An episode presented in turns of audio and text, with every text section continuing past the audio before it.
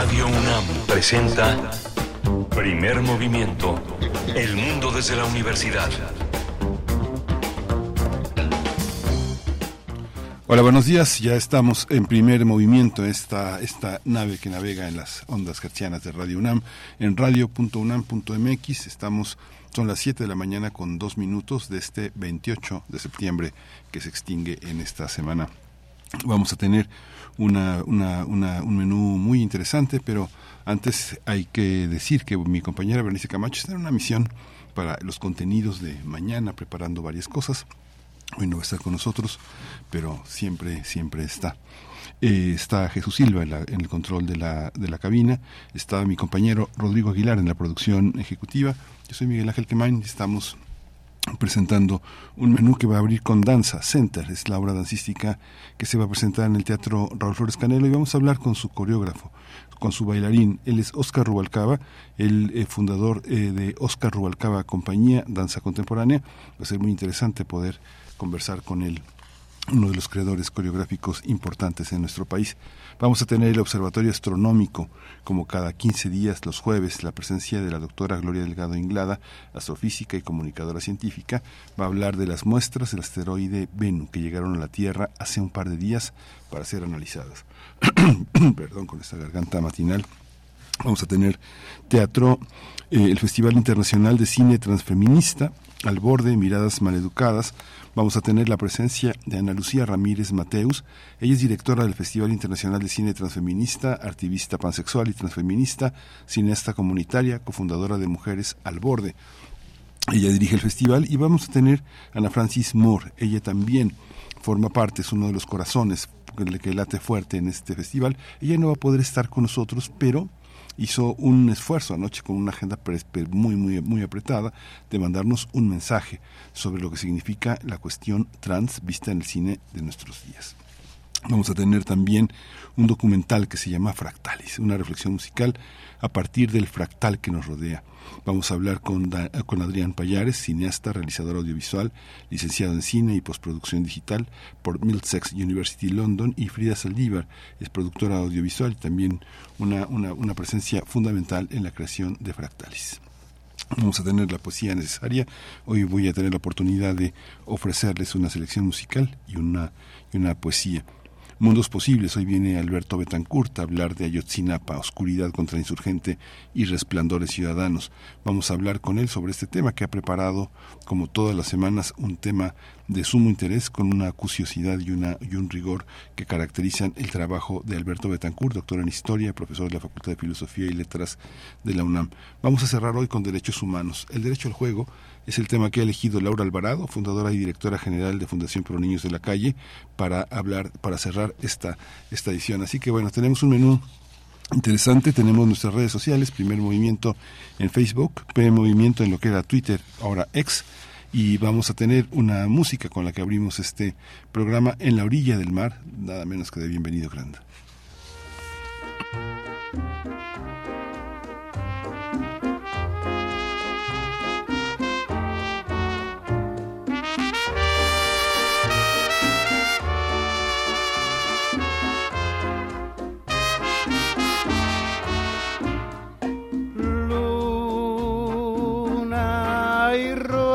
Grande. que vuelva y dile que la quiero, que solo la espero en la orilla del mar. Luna, y tú que la conoces y sabes de las noches que juntos pasamos en la orilla del mar.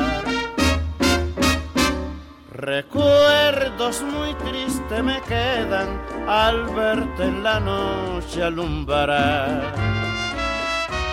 Recuerdo sus labios sensuales y su dulce mirar,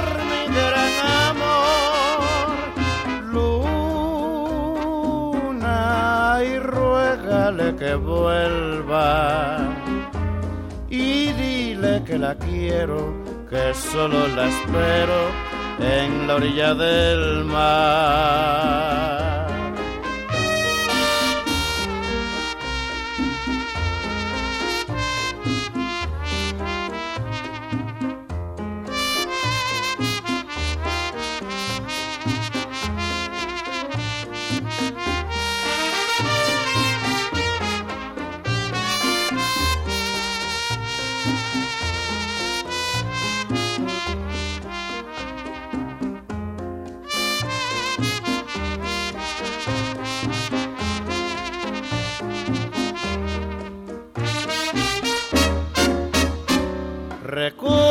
Recuerdos muy tristes me quedan al verte en la noche alumbrar. Recuerdo sus labios sensuales y su dulce mirar, mi gran amor. Luna, y ruégale que vuelva y dile que la quiero que solo la espero en la orilla del mar.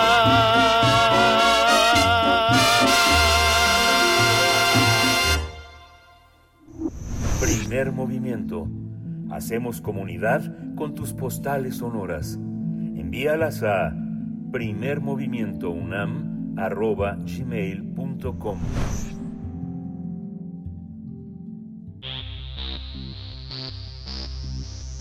de festivales, ferias y más. Recomendaciones culturales. Oscar Rubalcaba eh, presenta Center el del 28 de septiembre a partir de hoy hasta el primero de octubre, el próximo domingo, en el Teatro Raúl Flores Canelo del Centro Nacional de las Artes, que eh, le permiten celebrar 43 años de trayectoria dancística. Se dice fácil, pero la compañía de Oscar Rubalcaba es una de las más representativas del panorama finisecular del siglo XX y el inicio de este siglo. Eh, Oscar Rubalcaba está al frente de su propia compañía que tiene su nombre. Primero presentó Periferia debido a que considera que la pandemia colocó al ser humano en un espacio que no conocía y que significó una periferia. Eh, en el caso de Center aborda la importancia de encontrar un equilibrio y una reflexión que debería de ser prioritaria en la vida de los seres humanos y con esta propuesta cierra una trilogía que creó tras la emergencia sanitaria en 2020. Luego vino Travesía, ya que la emergencia sanitaria cambió la vida de todos. Y por último presenta Center, que es el centro de esta, de esta conversación. Eh, eh, esta obra tiene una dramaturgia que está conformada por cuatro secciones coreográficas que tienen que ver con el centro, ya que, ya que según el artista son la montaña sagrada, el árbol del fin del tiempo, el ombligo del cielo y un café con leche en un día lluvioso. Ya está en la línea con nosotros Oscar Rubalcaba, lo saludo con mucho afecto, con mucha admiración. Oscar, bienvenido, buenos días en Radio NAM. Parece que no está. Pero bueno, vamos, a conectar un momentito. Oscar Rubalcaba, imagínense, hace 43 años. Él es originario de Guadalajara. Él fundó, él, él, llegó, empezó a hacer un trabajo dancístico importante, importante, empezó a colocarse en el ámbito nacional y muy rápido, muy rápido fundó una compañía de danza en 1991 y bueno, es una de las compañías más interesantes en el ámbito dancístico, con todo y que, digamos, lo que ha girado la, ha girado la compañía en torno a su propio nombre y a su propia producción en la mediateca de la UNAM, en Danza UNAM, tenemos un, un, espacio muy interesante donde los radioescuchas podrán acercarse y buscar algunos de los espacios, algunas de las obras que Oscar Rubalcaba ha, diseñado en los últimos en los últimos años. En, Guadalajara hizo una, una compañía que se llamaba Stop Making Sense y hizo un primer programa completo a finales de los 80 y en 1991 ya se estableció como una compañía de danza contemporánea. Ha hecho muchas, muchas cosas en, en estos años y bueno, ya está con nosotros, ya se restableció la comunicación. Oscar, te, te, saludo, buenos días. Bueno. Sí, hola Oscar, te, te, escuchamos bien. Hola Miguel Ángel, ¿cómo estás? Muy bien, Oscar, mucho gusto de, de, escucharte. Han pasado ya más de 40 años de, de trabajo, muchas obras, muchos escenarios, muchos recorridos y ahora en una, en una cuestión post-pandémica se cierra una trilogía que se abrió en 2020. Cuéntanos qué es lo que vamos a ver a partir de hoy y hasta el domingo. Eh, mira, lo que vamos a ver, Miguel Ángel, es una obra eh, coreográfica que se llama Center. Y bueno, como tú ya lo eh, más o menos planteas, es una obra que tiene continuidad, que tiene historia, tanto en mi vida personal pues como en la vida de todos. ¿Por qué? Porque esta obra es algo que nace a partir de la pandemia. Eh, parece que ya para la mayoría de nosotros es como un recuerdo muy lejano, ¿no? La pandemia. Pero eh, como muchas otras cosas que tienen efectos muy profundos, a veces estos efectos no se ven, pero están por ahí debajo, ¿no? Están haciendo su labor, su trabajo, están empujando, están moviendo. Entonces, eh, esta obra eh, se inicia, eh, es parte de una trilogía que se inició en el 2021. Eh, la primera obra fue Periferia, la segunda es Travesía y la última obra, que es de la que estamos hablando hoy, es Centers. Eh, un poquito de historia. Eh, cuando llegó la pandemia, para mí fue como una especie de, de explosión, como que de repente nos vimos todos arrojados a un espacio periférico, a la periferia de nuestras vidas, eh, y esto fue, pues ahora sí que sin aviso, ¿no? De repente nos encontramos en una situación que no conocíamos, eh, el, que nunca habíamos vivido, y em, nos sentimos arrojados, pues eh, fue como una especie de expulsión, ¿no? Del paraíso. Eh, y luego después vino Travesía, que esta obra fue el hacer el viaje, el viaje de regreso a esto que nosotros pensábamos que iba a ser otra vez nuestra vida cotidiana, ¿no? Sin embargo, pues nos damos cuenta de que la vida que estamos viviendo por hoy no es la misma que vivíamos y que ya no va a ser la misma, que es otra. También nos encontramos con que el mundo es totalmente distinto y que el mundo parece que no acaba de reorganizarse, que el mundo sigue en movimiento. Entonces, Center, que es la verdad que estamos eh, hablando aquí, nos propone que si bien el mundo exterior siempre es cambiante, siempre es movible, hay un mundo que eh, no cambia, que parece que se mantiene igual y que parece que está allí desde que la, el hombre es hombre, desde, desde el principio de la historia de la humanidad. Y este es el mundo del mito. eh, Joseph Campbell, el historiador, el historiador de las religiones, decía que el mito es el mapa de la psique. Entonces, en un momento de tanto movimiento, de tanto cambio y de, de, de tanta, uh, tanto eh, nueva, nueva cosa, ¿no? Creo que es necesario re, recuperar nuestro espacio interno, nuestro nuestro eje, nuestro eje fundamental, nuestro centro, eh, y para hacerlo creo que no podemos depender tanto de lo que está pasando en el mundo de afuera, porque lo que está pasando en el mundo de afuera es como, como las redes, es vertiginoso y su, uh, su valor es de 10 minutos, ¿no? Entonces, eh, el, el, el mito nos ofrece un espacio al cual siempre podemos recurrir para construir este centro. Yo creo que las personas, los seres humanos, no podemos vivir como eternos nómadas, ¿no?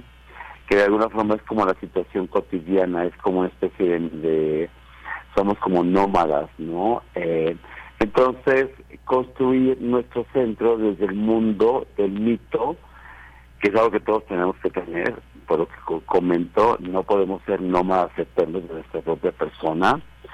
Eh, desde el mito nos ayuda a construir estos, esta escala personal de valores, el centro, pues que todos tenemos que tener, que todos tenemos que habitar.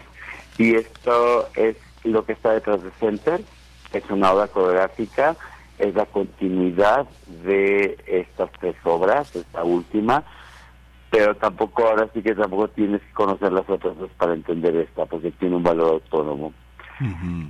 Lo que entonces, cerrando la pregunta, Center es la conclusión de un viaje coreográfico que se inicia con respecto de la eh, con tema de la pandemia habla de este nuevo mundo en el que estamos viviendo y habla de que mm, para no ser nómadas eternos hay un trabajo que todos tenemos que hacer que es el de la construcción de nuestro eh, eje interior y esto se puede hacer a través del mito es lo que yo propongo esta idea que tienes este de, de, de lo nómada, ¿cómo, ¿cómo contrasta, digamos, con la, con la idea de viaje, con la idea de viaje iniciático, con la idea de que eh, ese centro que permite una estabilidad e ir con tu casa como el caracol a todas partes no se convierta en, un, en una especie de, de, una, de, un, de un peregrinaje eh, como si ese peregrinaje fuera una especie de condena. ¿Cómo entenderlo? ¿Cómo entender esas, esas cosas que están como en la periferia también, no? Sí, es que eh, alguien dijo por ahí que la posmodernidad era un eterno presente, ¿no? Entonces, eh, si bien es importante estar en el presente, en el aquí y en el ahora, también es cierto que eh, importante, creo que muy importante para la continuidad de la vida es eh, justamente esto, ¿no? Eh, no perderte en el presente, porque si bien somos nómadas, creo que en este momento hay una especie de estado nómada para todos, es importante también mm, no perderte en ese presente porque entonces se pierde el objetivo de la vida. Y yo entiendo muy bien, bueno, sí, sí estoy de acuerdo en que el objetivo del viaje es el viaje mismo, pero también es cierto que eh, pues eso es una condición que creo que a, la cual llegas cuando ya justamente hiciste este viaje, ¿no? Este viaje iniciático pero no es la condición más idónea para la continuidad de la vida, de la cultura, pues. eh, entonces, mm, es importante atender el presente, pero también es importante atender el pasado porque somos historia y también es importante atender el futuro porque finalmente somos continuidad en el tiempo.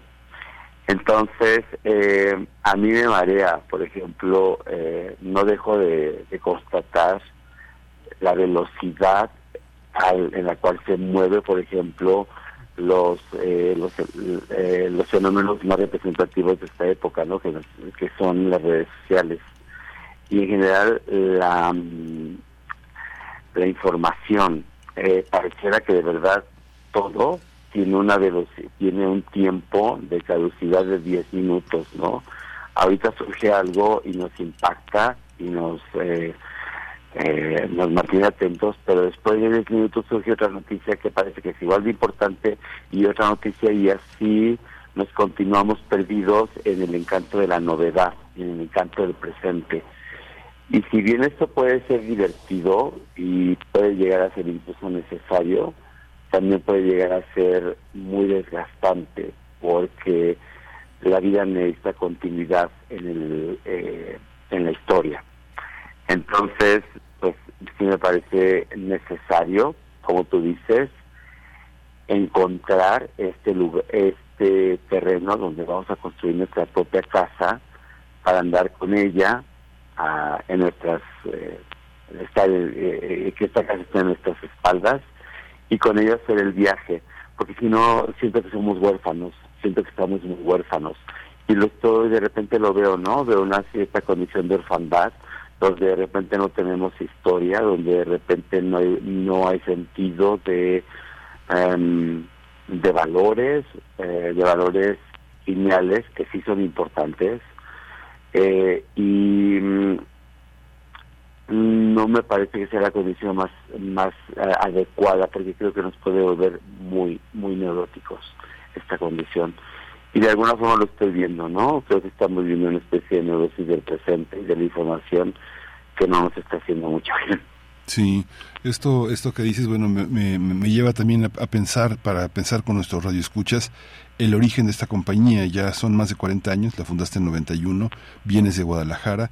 Guadalajara tampoco es un espacio que, que, carezca de, muchos recursos, porque hay una danza también interesante, hay música, pero decidir migrar y fundar una, un espacio con tu nombre, cuéntanos un poco cómo ha sido. De alguna manera también tener una compañía de danza pues es una manera de sa salir o este protegerse de ese sentimiento de orfandad que a veces puede llevar a mucha confusión y a mucho dolor, es, es, es, es trazar con amigos, con cómplices, con colegas, con una posibilidad de, eh, de, que el discurso se multiplique en muchos cuerpos.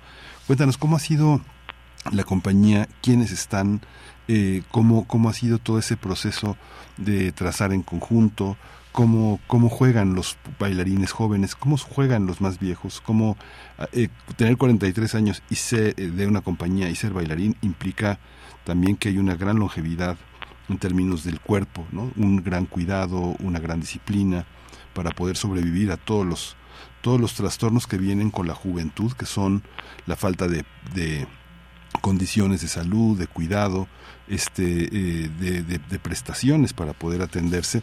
Todos los bailarines después de 10 años de bailar están este, casi, casi para el retiro. ¿Cómo ha sido esto, Oscar? Cuéntanos un poco. Sí, es, es que bueno, primero que nada, sí creo que efectivamente los artistas pues, mm, vamos en busca de nuestra patria hay una patria eh, interna que es la patria del arte, es, es, esta imagen, ¿no? De, Ulises buscando su su Ítaca, ¿no? Su, su lugar, su espacio. Entonces, bueno, pues el mío eh, también lo busqué durante mucho tiempo pensé que estaría en un lugar geográfico, pero de repente me di cuenta de que no, no era un lugar geográfico, sino que no era un espacio personal, justamente mi centro, no, el mío, el personal, el de, el de Oscar Rubalcaba Pérez. Em, y ese me tomó mucho tiempo, fue un viaje muy largo eh, encontrarlo. Te podría decir que hoy por hoy me siento como bastante seguro de cuál es ese espacio. Mm, pero sí tuve que hacer un largo viaje y tuve que hacer justamente este proceso de evaluación de muchas cosas. Alguien me decía que para encontrar tu propia patria, tu propia patria tienes que derrumbar muchos ídolos, ¿no? Muchos tótems. Entonces, pues sí lo creo, creo que el artista eh, se lanza en ese viaje y a veces mmm, tu patria no está necesariamente donde tu lugar de origen, ¿no? Sino que tienes que encontrarlo y al final de, cuentas te, entiendes de que es un espacio interno, de que la patria es un espacio interno, que evidentemente se alimenta de lo que hay afuera, pero que siempre sufre un proceso de evaluación eh, para construirte tú como persona, como individuo, para construir tu patria interna. Entonces, pues cómo ha sido eh, mantener Ah, pues en un principio empieza como un viaje, un poco un viaje de juventud, ¿no? Como con muchas ganas, eh, una cierta ingenuidad, ¿no? Como es la juventud, esta necesidad de encontrar tu lugar, de hacerlo con otros, eh, de hacer una empresa conjunta, ¿no? En donde vas a comunicarte con gente que pues tiene la misma necesidad que tú, ¿no? De hacer este viaje poco a poco te vas dando mm, cuenta de que em, esa necesidad es más personal que, colectiva. Entonces, em, pues los viajes, el viaje se vuelve un poco como un viaje por etapas, ¿no? En esta determinada etapa del viaje te acompaña una determinada, unas determinadas personas, pero después esas personas llegan a su destino en su viaje y se bajan del tren y así hasta que cada vez el viaje va siendo um, como con menos compañía.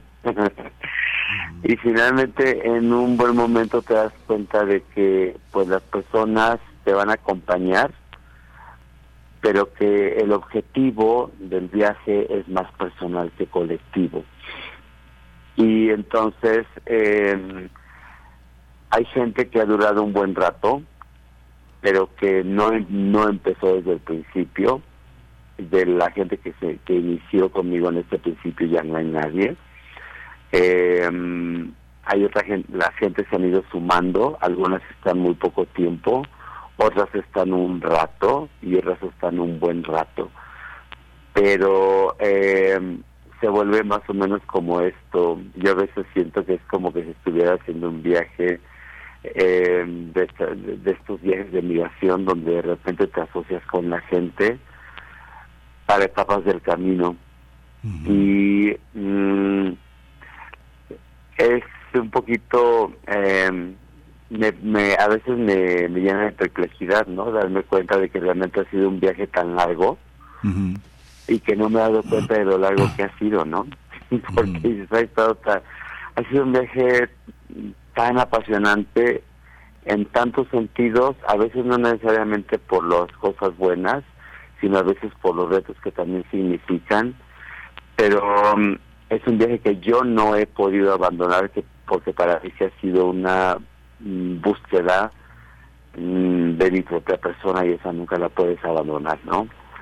Entonces, pues así ha sido este viaje. Hay gente, hemos convivido, hemos hecho de la necesidad eh, código de, de, conducta y código de objetivos, porque todos hemos estado en ese viaje, ¿no? En el viaje de nosotros mismos, pero el mío ha sido mucho más largo que el de cualquiera, que el de cualquiera de los compañeros.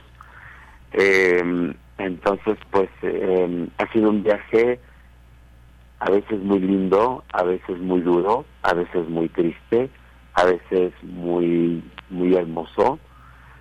Pero para mí ha sido un viaje eh, que te digo empezó como un viaje en colectivo y hoy por hoy es un viaje individual. Entonces, um, la gente te acompaña el tiempo que necesita y hasta que necesita y después de eso, pues eh, se vas a, otro viaje pero yo he seguido en ello porque para mí se ha sido muy muy importante porque ha sido cuestión de encontrar eso que para mí es muy importante mi sentido de verdad. Entonces creo que sin eso no se puede ir hablando justamente de los de los mitos no así del a veces siento que es como el viaje de Hércules no con sus doce trabajos. Entonces bueno pues más o menos así ha sido mi ¿Qué hace, ¿Qué hace que no se pueda, digamos, no sé, pienso en, en, compañías que han durado muchos años, más de cuatro décadas, no sé, como Ballet Nacional, la gente que congregó Guillermina Bravo, pienso también en Dramadanza, pienso en Flores Canelo, en, la, en el, ballet independiente, pienso en el ballet Teatro del Espacio, pienso en Contempodanza, todo el trabajo que hace que muchas compañías este, logren que la gente se quede. ¿Qué es lo que hace que la gente se quede y qué es lo que hace que la gente se vaya, Oscar, en tu, en tu experiencia? Bueno, mira, hay dos, mm, hay dos partes muy importantes. La primera es que el mundo, justamente con esto de lo que estábamos hablando, de los cambios, el mundo yo creo que a partir de los, a nivel de paradigmas y de valores, el mundo ha cambiado muchísimo desde el cambio del, del, milenio, ¿no? A partir del 2000 el mundo es muy, muy, muy distinto.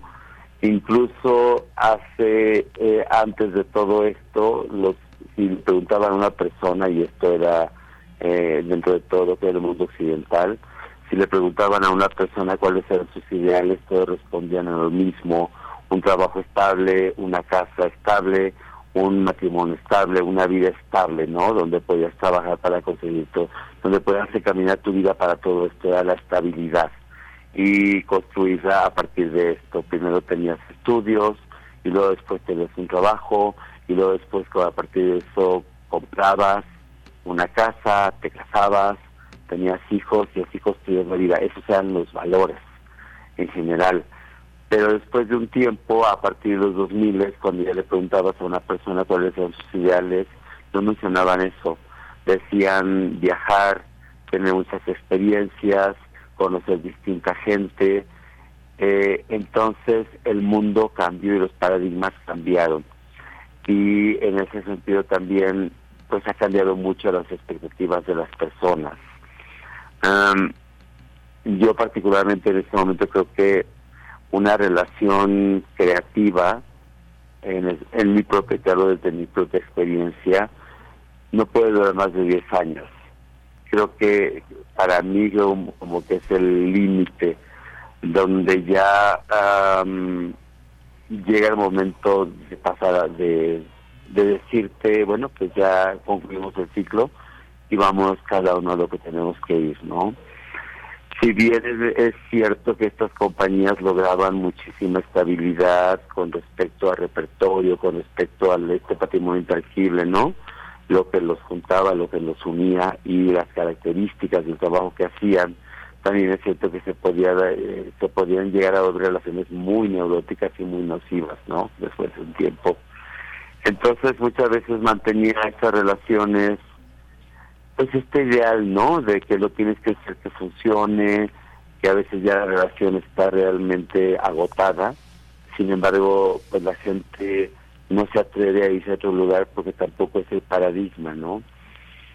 Entonces, eh, yo creo que si bien este momento nos ha puesto también otro en otro terreno, porque ya es incluso difícil que las relaciones duren más allá de un año, ¿no? Hoy por hoy tenemos que estas compañías pues, tenían un cierto esquema financiero estable, no eran compañías subsidiadas y pasaba lo que pasaba iban a recibir el subsidio, ¿no? Hoy por hoy. Claro. Sí, sí. Entonces, al final, justamente del ballet, del ballet eh, del Terror Espacio y el ballet de, eh, de Raúl Canelo cuando les dijeron, pues entren al sistema de apoyos, presenten su proyecto para México en escena, seguramente lo van a recibir porque son compañías muy importantes, pero tienen que operar como todas las otras compañías. Entonces, pues eso fue el fin de estas compañías, ¿no? Sí. Mm, entonces, eh, particularmente yo creo que si bien, pero en este momento tenemos que ya básicamente estás trabajando más bien por proyecto, ¿no? De, hecho, dentro de esta obra, pues hay solamente dos gentes que me han acompañado durante un buen rato. Ah, y las otras cinco personas son personas que se acercaron para este proyecto nada más y no había manera de hacerlo, de, no había posibilidad de hacerlo de otra forma. ¿Por qué? Porque pues yo no puedo, por ejemplo, mantener un grupo de bailarines profesionales a los cuales no les estoy pagando, ¿no? Porque además también eso significa que yo como Oscar Huerta me tendría que volver empresario, ¿no? Y ser empresario, pues está muy reñido con la, cuestión de ser yo el, el artista, no no porque sean eh, no porque no se pueda, sino porque simplemente son trabajos de 24 horas cada uno, ¿no? Sí. Entonces, eh, no estamos enfrentándonos en este momento a un eh, a una situación que es como pareciera como que fuera exactamente la inversa de la que tú planteas, ¿no? De compañías donde los miembros llevaban 20, empezaban de bailarines y luego seguían después de un rato y empezaban, seguían como maestros y ensayadores y todo esto, y era toda una vida que, se, que te puedas comprometer allí, ¿no? Y hoy por hoy eso, pues creo que solamente hay dos compañías, bueno, tres, ¿no? Este, Delfos, em, eh, Delfos, eh, Barro Rojo y este y Antares. Mm son las únicas tres compañías que han podido, ah, digo de las que me acuerdo, ¿no? Pero creo que son las únicas tres que han podido mantener este esquema.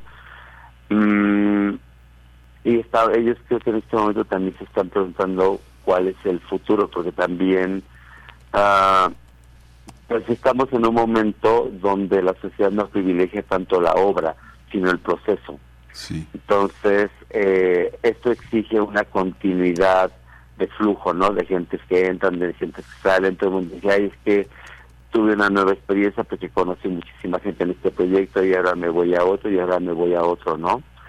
Entonces, eh, creo que por un lado es un cambio de paradigma, también por otro lado creo que efectivamente yo creo que las relaciones creativas también tienen fecha de caducidad.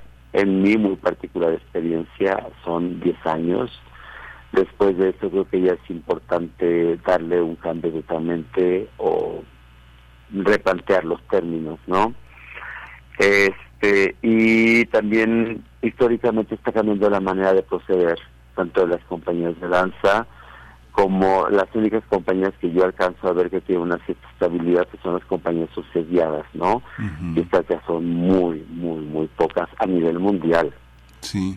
Sí, ese esquema que hablabas de Antares, del Delfos, de Barro Rojo, son esquemas también de, de, subsidio, ¿no? Hay apoyos este, permanentes como que permiten pagar el sueldo de un bailarín, ¿verdad? Pues es que a veces también ellos están en ese problema, ellos han tenido una cierta continuidad, pero cuando no tienen el apoyo, por ejemplo de México en escena, que tampoco es una garantía de que lo van a tener siempre, porque son sujetos a concurso, y de hecho han, han, tenido épocas donde no los han tenido estos apoyos. Y creo que lo que los mantiene juntos es la determinación y la solidaridad. Pero sí pasan mm, pues sí hay esta especie de, mm, de éxodo no se quedan solamente las personas que son nucleares para la continuidad de la compañía pero sí sufren pues una pérdida no de muchas de, elementos y es un es, difícil porque ellos finalmente pues tampoco tienen un subsidio asegurado. ¿no? Sí. Oscar, pues digo, qué interesante. Generalmente eh, la reflexión que has hecho, como la has planteado, la reflexión que estructuraste, generalmente no se plantea. Es un problema que a veces yo creo que se calla, se calla por miedo a, a remover las aguas y que no lleguen los apoyos o que el bailarín, el coreógrafo parezca quejoso. Pero esto que has planteado yo creo que da mucho material para repensar muchos temas de de apoyos, de construcción, de continuidad. Pero bueno, nos acercamos al fin de la conversación, Oscar. Muchas gracias por, por, estar con nosotros. Cuéntanos, invítanos, este, qué es lo que vamos a ver, cuánto dura el trabajo, de, de qué alcance es la coreografía, cuánto dura, cuántos bailarines, qué es lo que se va a ver en escena, ¿Qué, por qué apostaste por la luz, el vestuario, el movimiento de la, de, del conjunto, cómo está. Ok, este, mira, lo que vamos a ver es una obra coreográfica que está construida por eh, cuatro secciones y justamente estamos hablando de que hace una especie de bordado alrededor del mito. Inicia con el mito universal, el mito de la caída, el mito, el mito de la expulsión del paraíso de Adán y Eva, porque sí, sigo creyendo que la pandemia fue una expulsión a ver, cuando pasó lo veíamos como un paraíso, ¿no? Eh, para mí fue muy traumático este asunto de la pandemia. En un principio el encierro fue muy difícil, entonces me sentí como expulsado de un paraíso, ¿no? Entonces la primera eh, la primera sección eh, tiene que ver con, con la expulsión de Adán y Eva y del paraíso.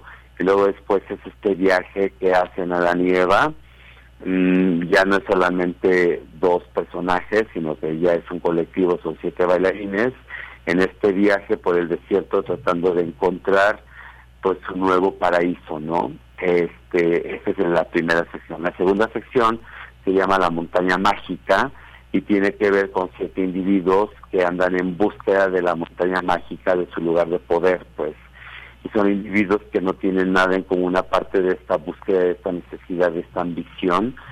Em, pero bueno, a veces estos viajes en estas búsquedas no nos, eh, también nos, eh, nos presenta lo peor de lo que podemos llegar a ser, nuestra parte muy oscura, ¿no? Nuestra parte, eh, la sombra, pues. Eh, y esa es la, la segunda sección. La tercera sección eh, se llama eh, El ombligo del cielo y es una especie de ensoñación sobre lo que son los lugares de poder, los lugares como eh, Teotihuacán, como Machu Picchu, como las eh, eh en Egipto, todos estos lugares que se construyen con una como una especie de centro de poder, de centro ceremonial en donde se logra el contacto, la comunicación entre el cielo y la tierra y a veces también entre el cielo y el infierno, ¿no? Con la tierra.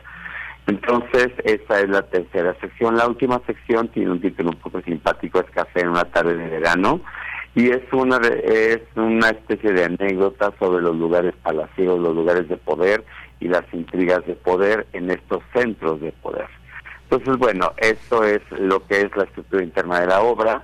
La obra dura un total de una hora veinte minutos, este y bueno, eh, tiene un pequeño intermedio porque pues, también es mucha información y es importante refrescar. Son siete bailarines en escena, eh, es una obra en cierto sentido multidisciplinaria porque bueno, tiene su... Eh, los espacios se logran a través del video, a través de las luces y a través del vestuario, porque sí tiene distintos espacios si visita distintos lugares. Entonces, eh, pues bueno, es una obra construida alrededor de este idea. En ese sentido, sí creo que es una obra clásica, porque es una obra que se plantea dar un mensaje, ¿no? Porque, bueno, las obras contemporáneas no buscan dar ningún mensaje, solamente buscan el proceso, ¿no? La experiencia de, del, viaje. Este, entonces, eh, pues es lo que vamos a ver, Miguel Ángel, estamos en el Teatro Raúl Flores Canero del Centro Nacional de las Artes, en la Busco. Es a las 7. Ah, es a las 7. A las 7. Los jueves, viernes y sábado, ajá, es a las 7 de la eh, noche. Y el domingo a las 6. Y el domingo es a las 6. Eh, entonces, pues bueno, eh, son todos bienvenidos. Muchas gracias, Oscar.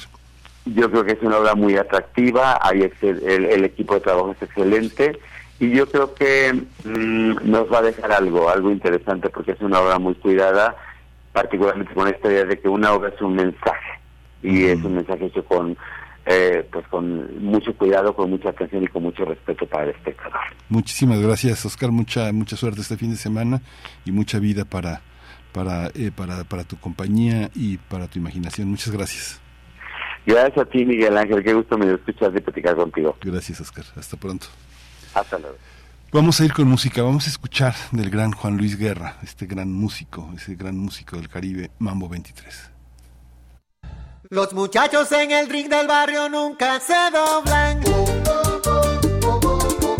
Se mantienen en su tinta con un con de cariño.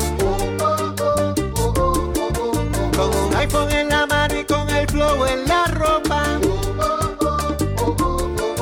Con sus gorras de Big Papi, con sus tenis de Jordan.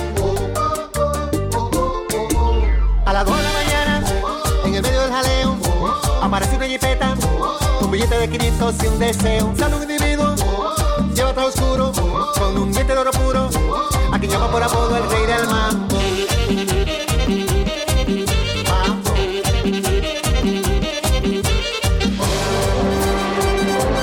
Rey del mambo. Tranqui, tranqui, no se me sofoque, solo quiero coro, hágame feliz. Pari, pari, llamen los muchachos, pidan por su boca, cóbremelo a mí. Saca la bocina, peine las esquinas, dale para abajo, vuelvan a subir muchachos, sí que son un mambo que no tenga fin.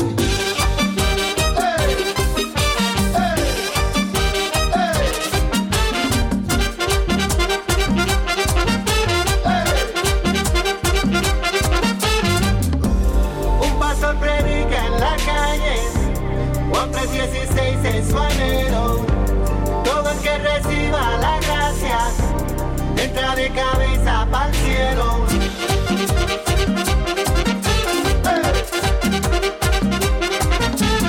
Muchachos en el ring de barrio nunca se rompen.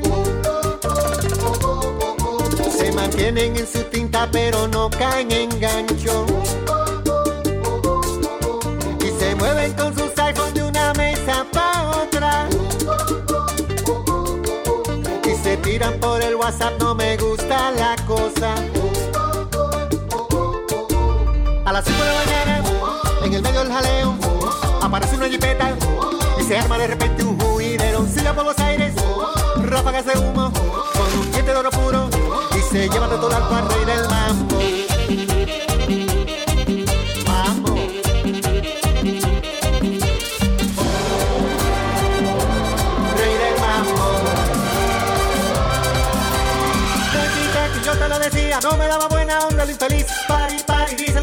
Que siga la fiesta, que él no era de aquí. Ponga la trompeta, salte y de vueltas, que la vida cobra como de Tranqui, tranqui, que para el mambo, dicen los muchachos que están en el ring.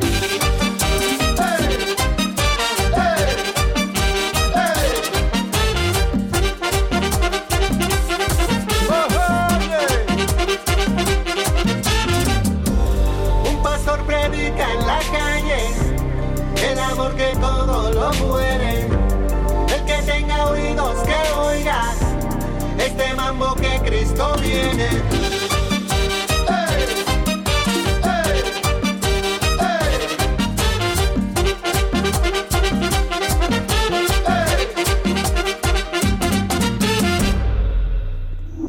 Primer movimiento.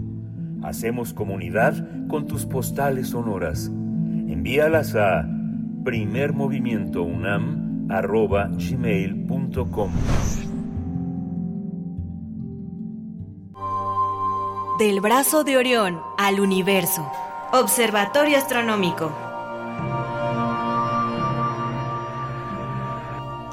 Observatorio Astronómico, le doy la bienvenida a Gloria Delgado Inglada, nuestra amiga, nuestra colaboradora, nuestra colega en, en, la, en el tema de la astronomía, eh, astrofísica, comunicadora científica. Hoy el tema, Gloria, es las muestras del asteroide Venus que llegaron a la Tierra hace un par de días para ser analizadas. Bienvenida, buenos días. Muy buenos días, Miguel Ángel. Hoy no está Berenice para darte la bienvenida, pero estamos. Sí. ¿Cómo estás, Gloria? hoy estás tú, pero bueno, nos hacemos compañía entre todos. Sí. Cuéntanos, Gloria, ¿cómo, cómo, cómo, qué, qué, qué, representa este asteroide y qué, y qué representan eh, estas muestras? ¿Qué se pretende, qué, qué, se pretende obtener? Muy bien, pues, pues es emocionante la actualización que tenemos hoy sobre la misión Osiris-Rex, mm. que ya llevo yo tanto tiempo colaborando que, que hablamos de esta misión hace un par sí. de años y les recuerdo que bueno el objetivo principal era traer a la Tierra muestras de polvo del asteroide Venus, que por cierto está a nada más y nada menos que 3.000 millones de kilómetros de la Tierra. Sí. Pues bien, lo que sucedió el 24 de septiembre, que el domingo pasado, fue justamente esto, la cápsula con las muestras aterrizó finalmente en el desierto de Utah, en Estados Unidos. Y bueno, recordar que es la primera vez que la NASA hace algo así, es decir, traer a la Tierra una muestra de polvo que se recolectó in situ en un asteroide. Ha habido dos misiones antes japonesas que en 2010 y 2020 trajeron muestras, pero muchísimo menores. En este caso fue de, de los asteroides Itokawa y Ryugu, y la que más trajo de las dos, la misión Hayabusa 2, lo que recolectó fue alrededor de un miligramo. Y en este caso estamos hablando de que Osiris-Rex recolectó alrededor de 250 gramos, así que muchísimo más. Bueno, quiero comenzar con una cronología de la misión, eh, recordar un poquito cómo, cómo fue. La sonda sí. Osiris-Rex fue lanzada el 8 de septiembre de 2016. Y, pues como ya mencioné, el objetivo era viajar hasta el asteroide de Venus, recolectar polvo y traerlo de, de regreso a la Tierra para que aquí fuera estudiado y analizado. Entonces la sonda llegó a Venus en diciembre de 2018, casi dos años después, y se estuvo preparando durante casi dos años para el proceso de recolección. Eh, hizo mapas muy detallados que pues le ayudaron a, a, a, los, a, las personas involucradas a poder definir en qué lugar se haría esa maniobra. Y eh, la maniobra tiene un nombre curioso, se le llama como TAG, T-A-G, y viene de la expresión en inglés que se dice touch and go, o sea, tocar y nos vamos, algo así, ¿no? que es lo que lo que lo que hizo no entonces el 20 de octubre de 2020 unos dos años después eh, tuvo lugar esta maniobra recolectó el material que es justo es, este evento es el que contamos aquí en primer movimiento la recolección. Y bueno lo que hizo la sonda es utilizar un brazo que tiene de muestreo que mide más de tres metros. El descenso hacia el asteroide duró como unas cuatro horas. Eh, poco a poco fue apuntando hacia la región que se había escogido que era un cráter llamado Night Nightingale y después de definir ese apuntado, pues continuó descendiendo más lentamente porque son maniobras, como pueden imaginar, muy precisas y tardó unos 10 minutos más en, en poder descender. También tenía que ponerse su movimiento en sincronía con el movimiento del asteroide y esto es algo crucial. Y después de esos 10 minutos, pues ya aterrizó en un lugar despejado. Durante el descenso lanzó un chorro de gas de nitrógeno para levantar el material que estaba en la superficie y ese material es el que recolectó. Poco tiempo después se encendieron los propulsores y la sonda se alejó del asteroide para situarse en un lugar seguro. Después iniciaron una serie de procesos para ver si se había recolectado, más o menos cuánto. Hubo, cuentan la anécdota de que el polvo que, que, que hay en Venus es tan diferente de lo que se imaginaba que de hecho, eh, bueno, pues los cálculos que hicieron basándose en, en, la idea, no funcionaron y el caso es que recolectó más de lo que se pensaba y la tapa no podía cerrar bien y se empezaba a perder un poquito de este polvo, entonces claro que todo está pensado, hicieron como una maniobra de urgencia y se cerró, se selló y ya supusieron que era suficiente. Y, como digo, pues fue un éxito al final. Y en mayo de 2021 Osiris Rex inició su regreso a la Tierra, que es donde finalmente llegó hace cuatro días y bueno, el momento del descenso a la, a la Tierra pues fue bastante emocionante. De hecho, les los invito a ustedes a que busquen en el canal de YouTube de la NASA en español. Eh, fue una retransmisión en vivo durante casi una hora previo. Eh, hay recopilan mucha información interesante sobre la misión, eh, hay una, un científico que está involucrado que cuenta algunos detalles más técnicos y luego en vivo se puede ver este descenso, ¿no? Que, que bueno, sale un paracaídas y se ve como tarda porque va lentamente, ¿no? Hasta que finalmente cae en el desierto y es emocionante. Uno de los científicos cuenta que él iba en un helicóptero y por algún motivo no se había enterado de que el paracaídas se había desplegado y entonces tuvo un momento así como de pánico pensando que la sonda se iba a estampar contra la superficie y que se iba a perder todo. Pero por suerte simplemente fue como un fallo de conexión. Realmente, eh, de hecho en las imágenes se ve ese paracaídas, por algún motivo él no lo podía ver y ya cuando le dijeron que sí, que todo iba bien, pues alivió, ¿no? O sea, se respiró, digamos, aliviado. Bueno, pues las cápsulas entonces con las muestras se llevaron inmediatamente a una sala amplia. Pueden ver fotografías del proceso también de desmontar para después poder ser transportado en avión hasta el Centro Espacial Johnson de la NASA, que está en Houston, y ahí es cuando pues ya ha empezado el, el análisis. Antes de contar qué es lo que se ha encontrado, que realmente verán que es muy poco lo que nos dice la NASA por ahora, eh, les recuerdo por qué es interesante o por qué es importante estudiar el polvo de este asteroide en específico. Y es que Venus se seleccionó por varios motivos. Uno de ellos es que estaba a una distancia que hacía factible el viaje, porque hay que ir, recolectar y regresar. Entonces, pues con la distancia en la que está, pues era posible. Está a menos de dos unidades astronómicas. Una unidad astronómica es la distancia que hay entre la Tierra y el Sol, entonces está más o menos a dos veces esta distancia. Tiene un tamaño también adecuado porque del tamaño depende cómo es la maniobra de acercarse, de descender y de acoplarse a su movimiento. Si fuera mucho más pequeño, sería más difícil ese acoplamiento. Y además tiene una composición que resulta interesante. Su composición es rica en carbono, entonces se espera que tenga material orgánico y otros compuestos que son precursores de la vida. Entonces, por estos tres motivos, se seleccionó a Venus. Y bueno, les recuerdo también que el material que tienen Venus y los otros asteroides pues nos permite estudiar el material primitivo de nuestro sistema solar, ¿no? Ellos contienen este material pues casi intacto desde que se formó el sistema solar y entonces estudiar este polvo eh, nos permite tener quizás algunas pistas más sobre cómo se formó y cómo ha ido evolucionando nuestro sistema solar. Entonces, para entender nuestros orígenes necesitamos viajar hasta Venus y hacer todo esto para recolectar polvo y traerlo aquí a la Tierra. Pero bueno, a pesar de todo lo que he contado, en realidad ahora empieza lo bueno. Ahora están los científicos y científicas involucrados estudiando este polvo de Venus y la NASA ayer compartió las primeras impresiones y la descripción que dan las personas que han tenido la suerte, el privilegio de, de ver este polvo del asteroide, dicen que es un polvo oscuro y que las partículas tienen el tamaño de la arena y ya está, no nos han dicho nada más. Eh, parece que eso del polvo oscuro les ha sorprendido mucho y, y, lo que sí que nos han dicho es que el 11 de octubre pues la NASA tiene previsto presentar más datos y eh, también información preliminar porque en realidad el análisis de este material seguramente va a llevar varios años se va a repartir entre diferentes países, creo que Canadá y no sé si a Japón le van a dar también un poquito porque estas son alianzas entre diferentes países, entonces yo te doy un poco y luego tú me das otro poco de otro polvo que recolectes tú, ¿no? Entonces, bueno, yo les invito a visitar el canal de la NASA para ver este video del aterrizaje en vivo y también el 11 de octubre para estar al tanto de qué más novedades hay.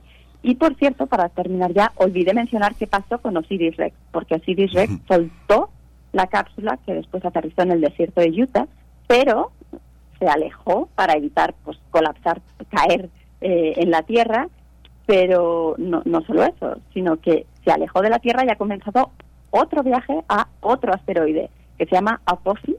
Es un asteroide que tiene una composición muy diferente de la de Venus, así que el análisis será complementario.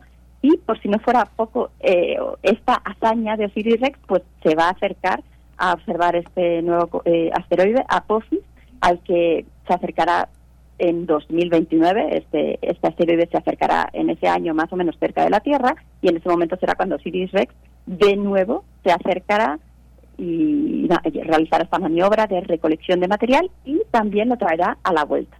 Obviamente esto es mucho más barato que construir otra misión para otro asteroide, pero no deja de sorprender que no solo haya sido un éxito en la primera misión, sino que ya esté en camino a su segundo asteroide. Sí, qué fascinante. Es que pensaba, Gloria, digo, ya no nos queda tiempo, pero toda, digamos, en los últimos elementos, tú dices, este, para saber más de nosotros y de nuestro origen, pero finalmente yo me imagino a toda una serie de empresarios eh, de, la, de la alta tecnología viendo qué posibilidades hay de, este, de obtener nuevos elementos, de incorporar este, nuevos materiales al negocio, ¿no? Eh, tenía entendido que Oganesón fue uno de los nuevos, uno de los últimos elementos naturales descubiertos para la tabla periódica. Se incorporaron a la tabla periódica junto con el nijonio, el moscovio y el teneso, que son los nuevos elementos de la, de la, de la tabla periódica, que bueno, es una tabla limitada. según, según sé por lo que nos ha dicho Plinio Sosa, son 118 elementos, 92 naturales. Hay toda una, toda una visión que en estos viajes al espacio este, enriquecen este, este panorama, Gloria. Claro, eh, bueno, mencionas muchas cosas interesantes. por, empezar, por lo determina que la tabla periódica, pues podemos ir descubriendo, ¿no? Nuevos elementos que aquí no se dan de manera natural. Pero eh, es otro que decías de los viajes, claro, yo lo veo de esta manera de, de la hazaña del conocimiento de nuevos asteroides, pero claro que habrá quien busque un beneficio a largo plazo. Bueno, yo diría que si, si, si ese intento de llegar a los asteroides nos lleva a, los que nos interesa a conocer y a saber más. Está bien, quizás en el futuro ya se están haciendo estas alianzas entre instituciones públicas y privadas, eh, cada uno quizás con sus fines, pero por el beneficio al final o, con el objetivo de llegar a, nuevos horizontes, ¿no? Entonces habrá que ir viendo. Yo yo espero que, que la gente que toma decisiones importantes sepa eh, marcar también unos límites, ¿no? Por ahora realmente es mm, bastante difícil poder ir de nuevo a Venus y recolectar y hacerse rico con eso. Entonces podemos estar un poco tranquilos por ahora. Pues muchísimas gracias, Gloria. Nos escuchamos en 15 días. Gracias, un abrazo. A ti.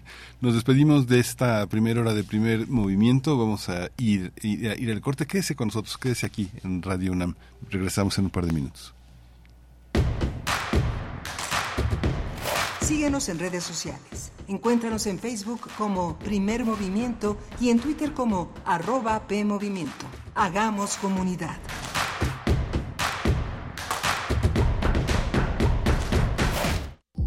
...96.1 de frecuencia modulada... ...860 de amplitud modulada... ...transmitiendo desde Adolfo Prieto 133... ...en la Colonia del Valle... Escúchanos en nuestra página web radio.unam.mx. Síguenos en todas nuestras redes sociales: Facebook, Twitter, Instagram, Spotify y YouTube. XEUN. Radio UNAM. Experiencia sonora. En la vida cotidiana se reflejan las problemáticas sociales con diferentes causas y consecuencias. Pensemos juntas y juntos las posibles soluciones. Vida cotidiana. Análisis de nuestro día a día. Viernes a las 16 horas, después del corte informativo.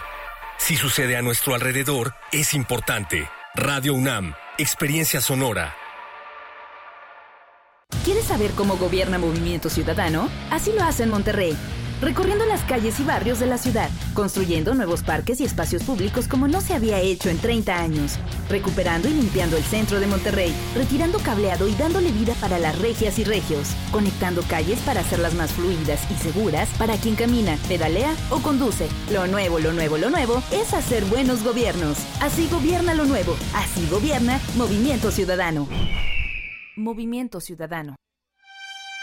Este 7 de octubre, el Centro Nacional de las Artes será el punto de encuentro entre quienes hacen la radio y sus audiencias unidas por la música.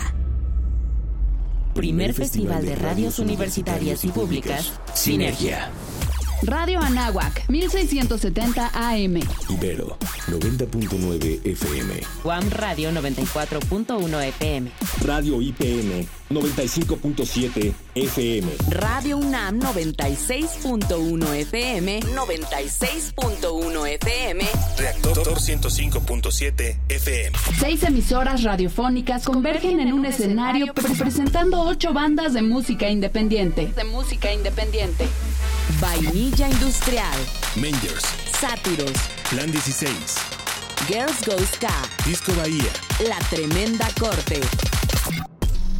Y una banda sorpresa ganadora de la convocatoria Nómada de la Red de Radios Universitarias de México. Festival de Radios Universitarias y Públicas Sinergia, primera edición.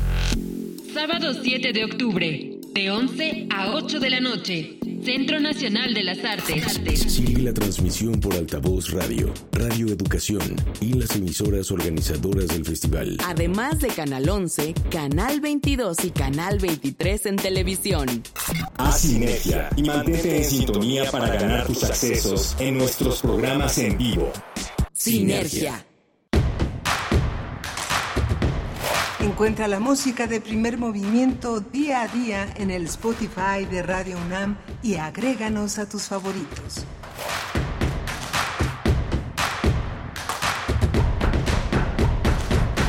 Estamos de regreso aquí en Primer Movimiento. Son las 8 de la mañana con 3 minutos de este jueves eh, 28 de septiembre. Es jueves y es 28 de septiembre. Septiembre ya se extingue. Venimos de una primera hora muy, muy interesante. Pero eh, estamos en Adolfo Prieto 133 en la Colonia del Valle. Aquí es la sede de Radio UNAM. Estamos en Primer Movimiento en Facebook, en P Movimiento en Twitter o lo que queda es X y estamos eh, también en el 860 de AM, en el 96.1 de FM, por si cualquiera de las cosas este, falla alguna, pues tiene, tenemos muchas posibilidades de seguir en contacto, radio.unam.mx, está, esta es su casa, está el señor Jesús Silva al frente de la de la, de la, de la cabina, el- con los controles técnicos de la cabina. Rodrigo Aguilar está en la producción ejecutiva, Violeta Berber en la asistencia de producción. Mi compañera Bernice Camacho estará mañana, mañana preparando varias cosas que está el día de hoy haciendo. Yo soy Miguel Ángel Quemán y con gusto vamos a continuar aquí hasta las 10 de la mañana. Vamos a tener en este en esta segunda hora que nos conectamos con la radio Nicolaita, eh, gracias a los eh, a todas las a todas las personas que hacen posible la radio Nicolaita, gracias por esta hospitalidad y recibirnos en sus en sus transmisiones de 8 a 9 de la mañana. Vamos a tener el Festival Internacional de Cine Transfeminista Al Borde, Miradas Maleducadas. Vamos a conversar con Ana Lucía Ramírez Mateus, directora del Festival Internacional de Cine Transfeminista, activista pansexual y transfeminista, cineasta comunitaria, cofundadora de Mujeres al Borde. Así que bueno, va a ser una charla muy interesante. Ana Francis Moore, legisladora, activista, mujer, mujer, este, eh, mujer de la escena, mujer del arte, va a estar también con nosotros con un mensaje sobre lo que significa este encuentro. Vamos a tener también el documental Fractalis, una reflexión musical a partir del fractal que nos rodea, un concierto, un concierto cinematográfico, un concierto documental que ha hecho posible la dirección de Adrián Payares, cineasta, realizador audiovisual. Eh, él estudió la licenciatura en cine y postproducción digital en Middlesex University en Londres y va a estar también Frida Saldívar, ella es eh, la productora audiovisual de este, de este trabajo. Va a ser muy interesante escucharlos eh, al final de esta segunda hora. Pues quédese con nosotros, vamos a ir, vamos a ir ya con este, con este trabajo. Primer movimiento. Hacemos comunidad con tus postales sonoras. Envíalas a primermovimientounam.gmail.com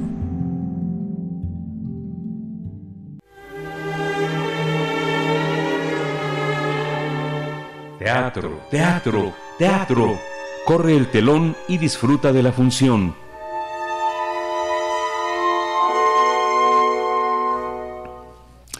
En la segunda edición del Festival Internacional de Cine Transfeminista Al Borde Miradas Maleducadas se van a presentar durante 22 días diversas películas y audiovisuales que incomodan, escandalizan y corrompen, con un total de 44 films que abarcan una amplia gama de géneros audiovisuales provenientes de 14 territorios, tres continentes diferentes.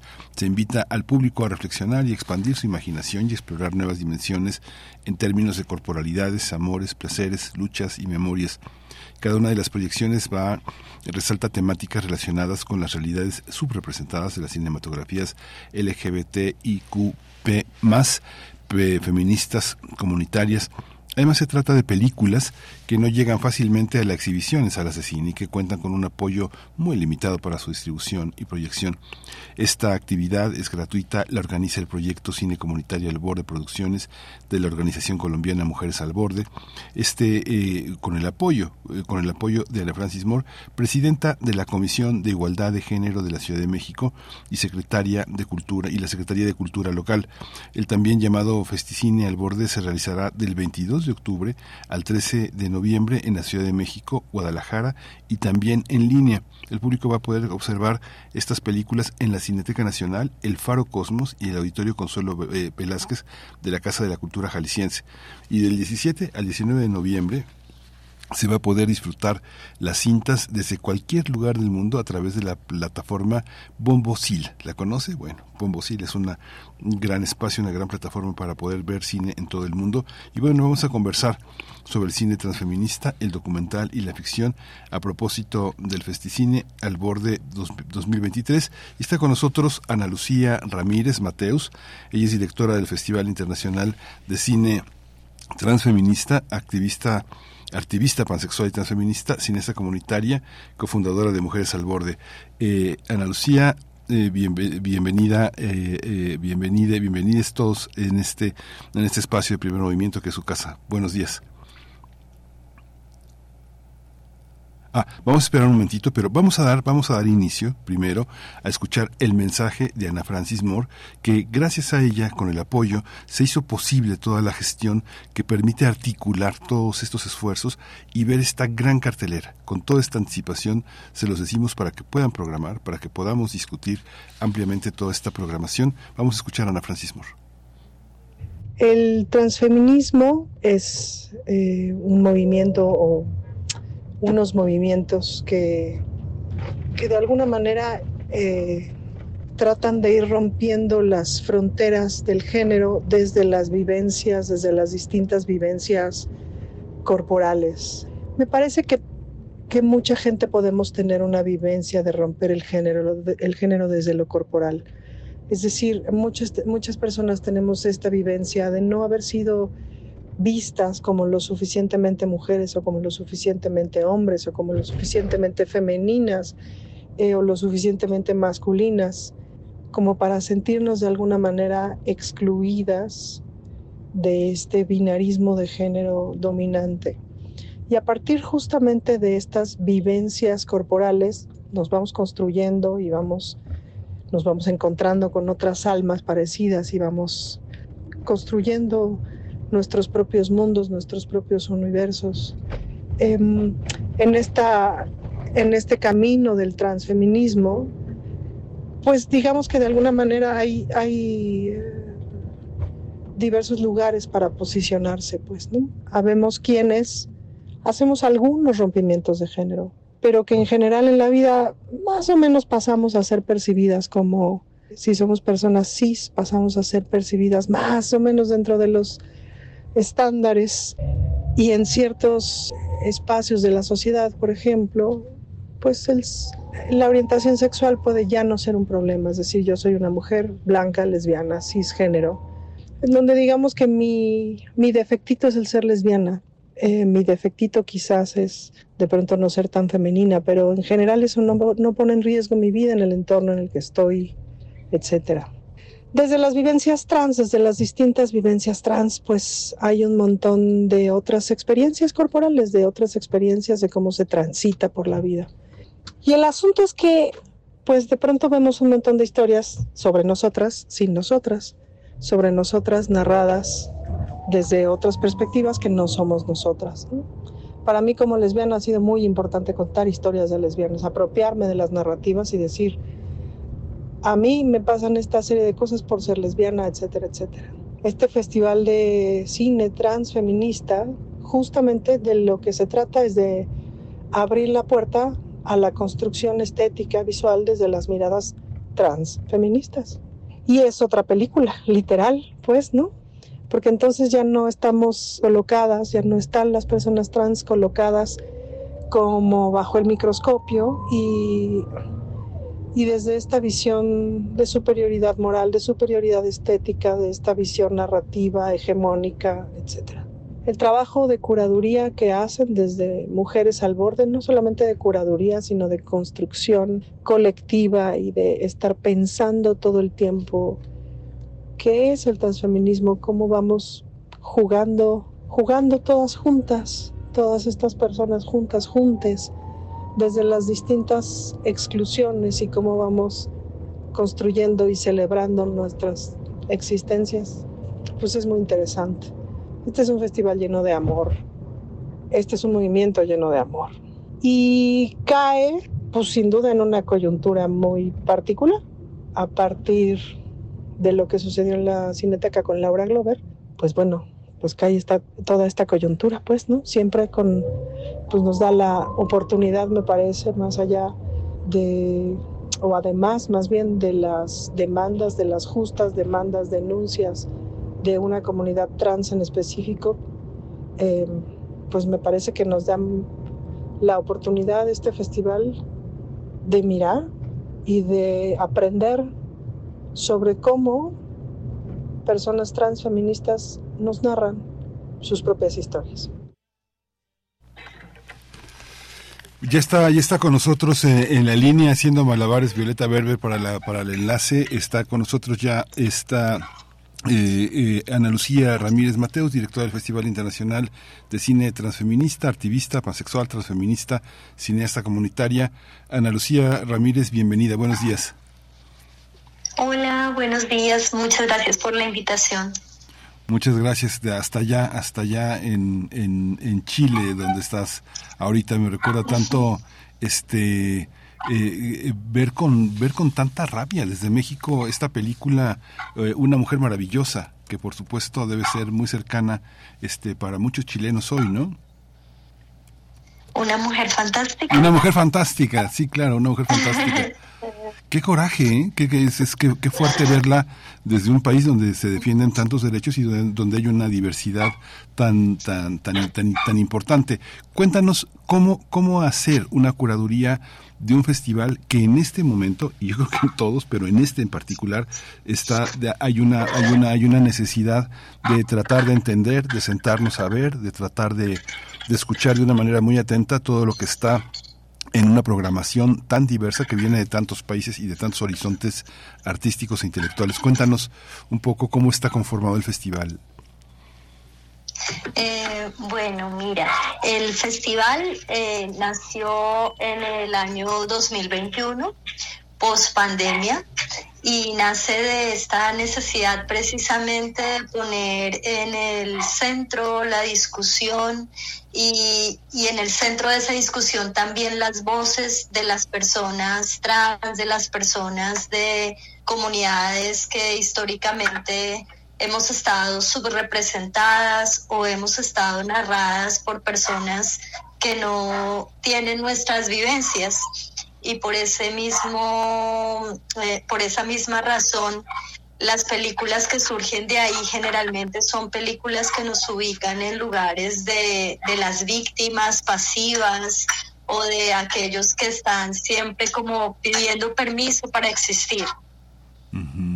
Eh, y lo que queremos con el festival es reconocer nuestra capacidad también de agencia, de proponer cambios, transformaciones en el mundo, pero también eh, ese poder que, estamos reclamando de poder contar nuestras historias con voz propia, de poder hacer nuestra propia memoria, crear nuestras propias imágenes, narrarnos en nuestros propios términos que es algo que constantemente eh, este sistema eh, ha intentado despojar, ¿no? A muchos grupos nos ha intentado despojar de esa capacidad de contar por nosotros mismos quiénes somos.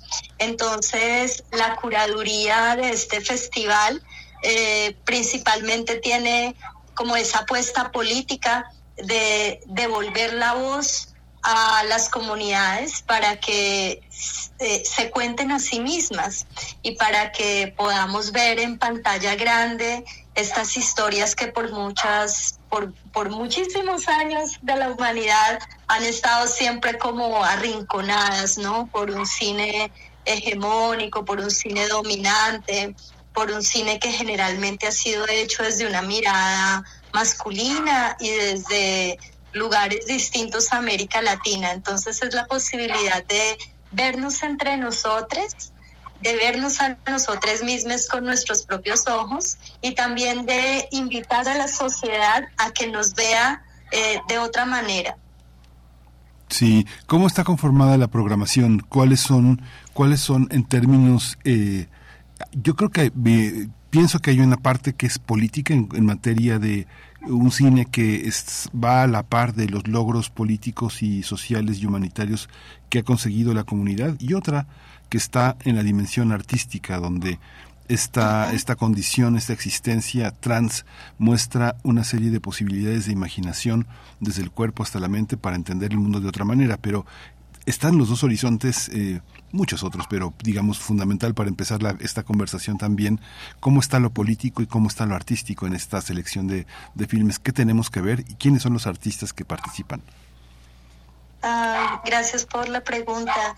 Eh, sí, eh, la organización que, que, crea este festival, que es Mujeres al Borde, de la cual hago parte, es una organización que cree firmemente que el arte y la política eh, tienen una relación muy íntima, ¿no? Porque el arte da la posibilidad de transformar eh, narrativas, de transformar imaginarios, eh, de, como te decía hace un momento, dar voz a quienes se les ha negado la voz eh, y, y también de crear una existencia simbólica que nos hace sentir que nuestras vidas son legítimas y son posibles. Entonces, en ese sentido, arte y política van completamente juntitos en, en, toda, esta, en toda esta muestra que vamos a llevar a Ciudad de México y a Guadalajara. Eh, es un festival de cine transfeminista y nosotros entendemos el transfeminismo no solo eh, eh, circunscrito a las existencias o las experiencias de las personas trans, sino también a todas aquellas experiencias, sujetos que han estado eh, históricamente como en las periferias de los feminismos. Entonces es un festival que además de películas trans y de tener también invitados realizadores y cineastas trans, eh, también eh, tiene dentro de sus invitados y dentro de sus películas películas intersex, ¿no? Que es uno de los focos principales en esta oportunidad del festival. Eh, y también trae una selección de películas eh, que nacen en ese cruce entre las disidencias sexuales y de género y las identidades racializadas. Entonces vamos a tener cine indígena trans, cine afro trans, cine afro eh, lésbico, eh, como eh, todos estos cruces un poco que, que han estado invisibilizados es algo que nos interesa traer de manera protagónica dentro del festival. Eh, el festival llega a Ciudad de México el 23 de octubre y vamos a estar desde el 23 al 29. Del 23 al 25, que son los tres primeros días, tenemos una programación pedagógica de creación audiovisual, de diálogos. Eh, vamos a tener un taller de creación audiovisual hecho por activistas intersex de México y dirigido también a activistas intersex de México para que creen historias autobiográficas que cuenten su experiencia para crear cortos también. No solamente es un festival pensado para exhibir lo que ya se ha hecho, sino también para estimular que sigamos haciendo nuevas cosas. Vamos a tener también un taller eh, que está pensado para la creación de eróticas transfeministas y que se pregunta cómo estamos narrando el deseo y qué cuerpos están quedando por fuera de, los deseos, eh, del amor, del cuidado.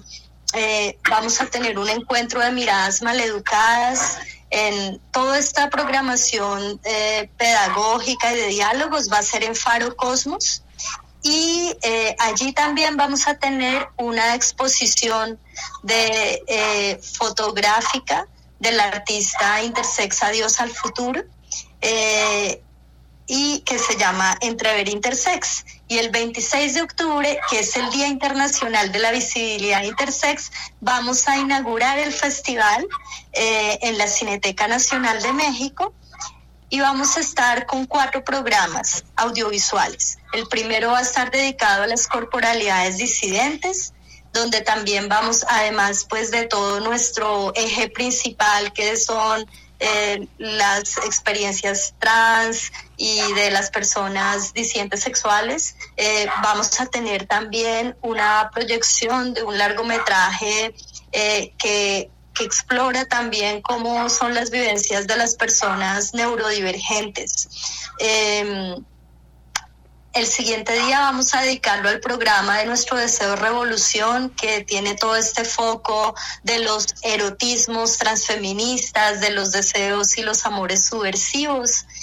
Al siguiente día vamos a dedicarlo al cine comunitario eh, hecho para replantear, eh, para reclamar, para desafiar eh, como estos sistemas políticos de muerte que están en nuestros países. Y ahí tenemos una muestra bien importante de cine comunitario transfeminista y el último día lo terminaremos con el programa de identidades enraizadas, donde te conté que tenemos eh, películas de cine de diversidades ancestrales mapuches, eh, también de varias comunidades afro de Colombia. Y vamos a tener una gala de clausura con una película que viene desde Sudáfrica está hecha de forma comunitaria y que cuenta la historia de un hombre trans eh, de una comunidad eh, rural de Sudáfrica y como su, su lucha también por ser reconocido al interior de su comunidad eh, como un hombre. Entonces es un, es un festival que explora muchas eh, historias y realidades que han estado quizás en la penumbra y que aquí queremos darles mucha luz también, ¿no? Y que la gente que llegue se encuentre con estas otras realidades, se asombre, se sorprenda, descubra que el mundo también puede ser mucho más diverso de lo que ha imaginado. esta, esta, eh, hay una gran diversidad de, de, de expresiones trans, ¿cómo tendríamos que eh, aceptar esta, esta diversidad? ¿Cómo empezar a entender esta diversidad? Pienso, Ana Lucía, por ejemplo, en las comunidades originarias, en las comunidades que todavía llaman muchas personas indígenas, que hemos discutido en este espacio la, la pertinencia de este término, se, piensa, por ejemplo, que ciertas comunidades originarias, eh, por, por, ser tradición, piensan que pueden seguir vendiendo a sus hijas o piensan que la homosexualidad es una enfermedad o, o abominan a, personas que son lesbianas en la comunidad o que crían a hijos en ese marco. ¿Cómo entender esta, esta enorme diversidad en, en un marco de comprensión muy amplio? La gente que es afrodescendiente, que viene de otras condiciones de formación académica o escolar, o cómo, cómo poder entender todas esas diferencias y no quedarnos con una sola definición ni una visión homogénea. Claro, es importante entender que las personas trans y los tránsitos en el género eh, no son algo, eh, una moda, algo que surgió en el último siglo, sino que las existencias trans hacen parte de la diversidad humana desde siempre igual que las existencias intersex, igual que los deseos eh, homoeróticos, lésbicos, ¿verdad? Eh, hay una reflexión bien, bien importante y bien bonita eh, que nos trae todo este programa de identidades enraizadas, las películas y también las personas que van a estar eh, eh, presentes en el diálogo del 29 de octubre en la Cineteca Nacional eh, donde va a estar, por ejemplo, Ángel Cayumán, que es de un colectivo mapuche feminista, eh, y, y, este colectivo en particular eh, posiciona mucho el término de diversidades ancestrales. y es una manera de reconocer que en los pueblos originarios la diversidad de género, la diversidad sexual era parte de la, de la vida, era parte también de la espiritualidad, era reconocida, tenía un lugar social y que fue la colonia la que vino a eh, imponer la homofobia, la que vino a imponer la transfobia. Entonces, eh, siento yo, y, también por eso dentro del festival le damos un lugar tan preponderante a estas voces y a estas experiencias, eh, porque esta reflexión que están haciendo las mismas personas de las disidencias sexuales y el género al interior de las comunidades eh, es un llamado también a decir, siempre hemos existido, ¿sí? A recordarnos que todas estas prácticas de homofobia son resultado de un ejercicio de dominación y, colonización sobre los pueblos originarios. Eh, y no es que como que ah, la gente indígena es homofóbica, es que la colonización eh, sembró homofobia. ¿cierto?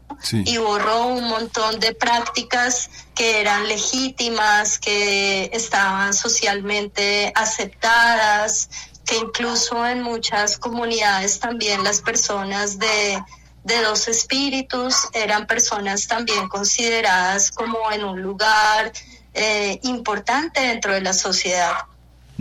Entonces, siento yo que en particular esta discusión eh, va como en doble vía, porque por un lado interpela a los pueblos originarios y les dice, nosotros siempre hemos hecho parte de, de, esto, recordemos, recordemos de dónde venimos, decolonicemos la forma en que nos estamos relacionando y viendo, pero también interpela a nuestra mirada más urbana y a este movimiento social LGBT que, que, si tú ves las representaciones del movimiento LGBT y las voces más dominantes siempre han, sido de personas blanco-mestizas, ¿no?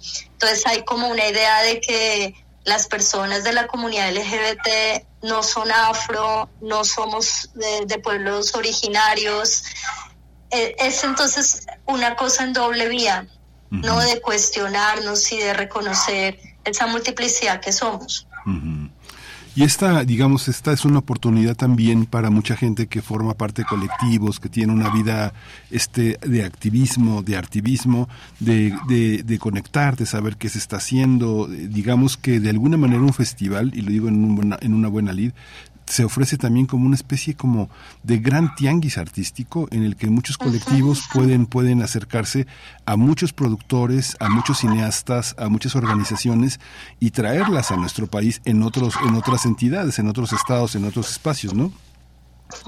Claro, eh, el festival es un encuentro con las películas, pero también tiene que ser un encuentro entre las personas que van a ver las películas, ¿no? Porque mira que lo lindo de la experiencia del cine en una sala es como tú compartes la emoción con la gente que está al lado. Y no hay nada más rico que estar viendo una película y escuchar ese... ¡Ah! ¡Ah! Mm". la risa colectiva, el miedo, los sollozos cuando una película nos conmueve.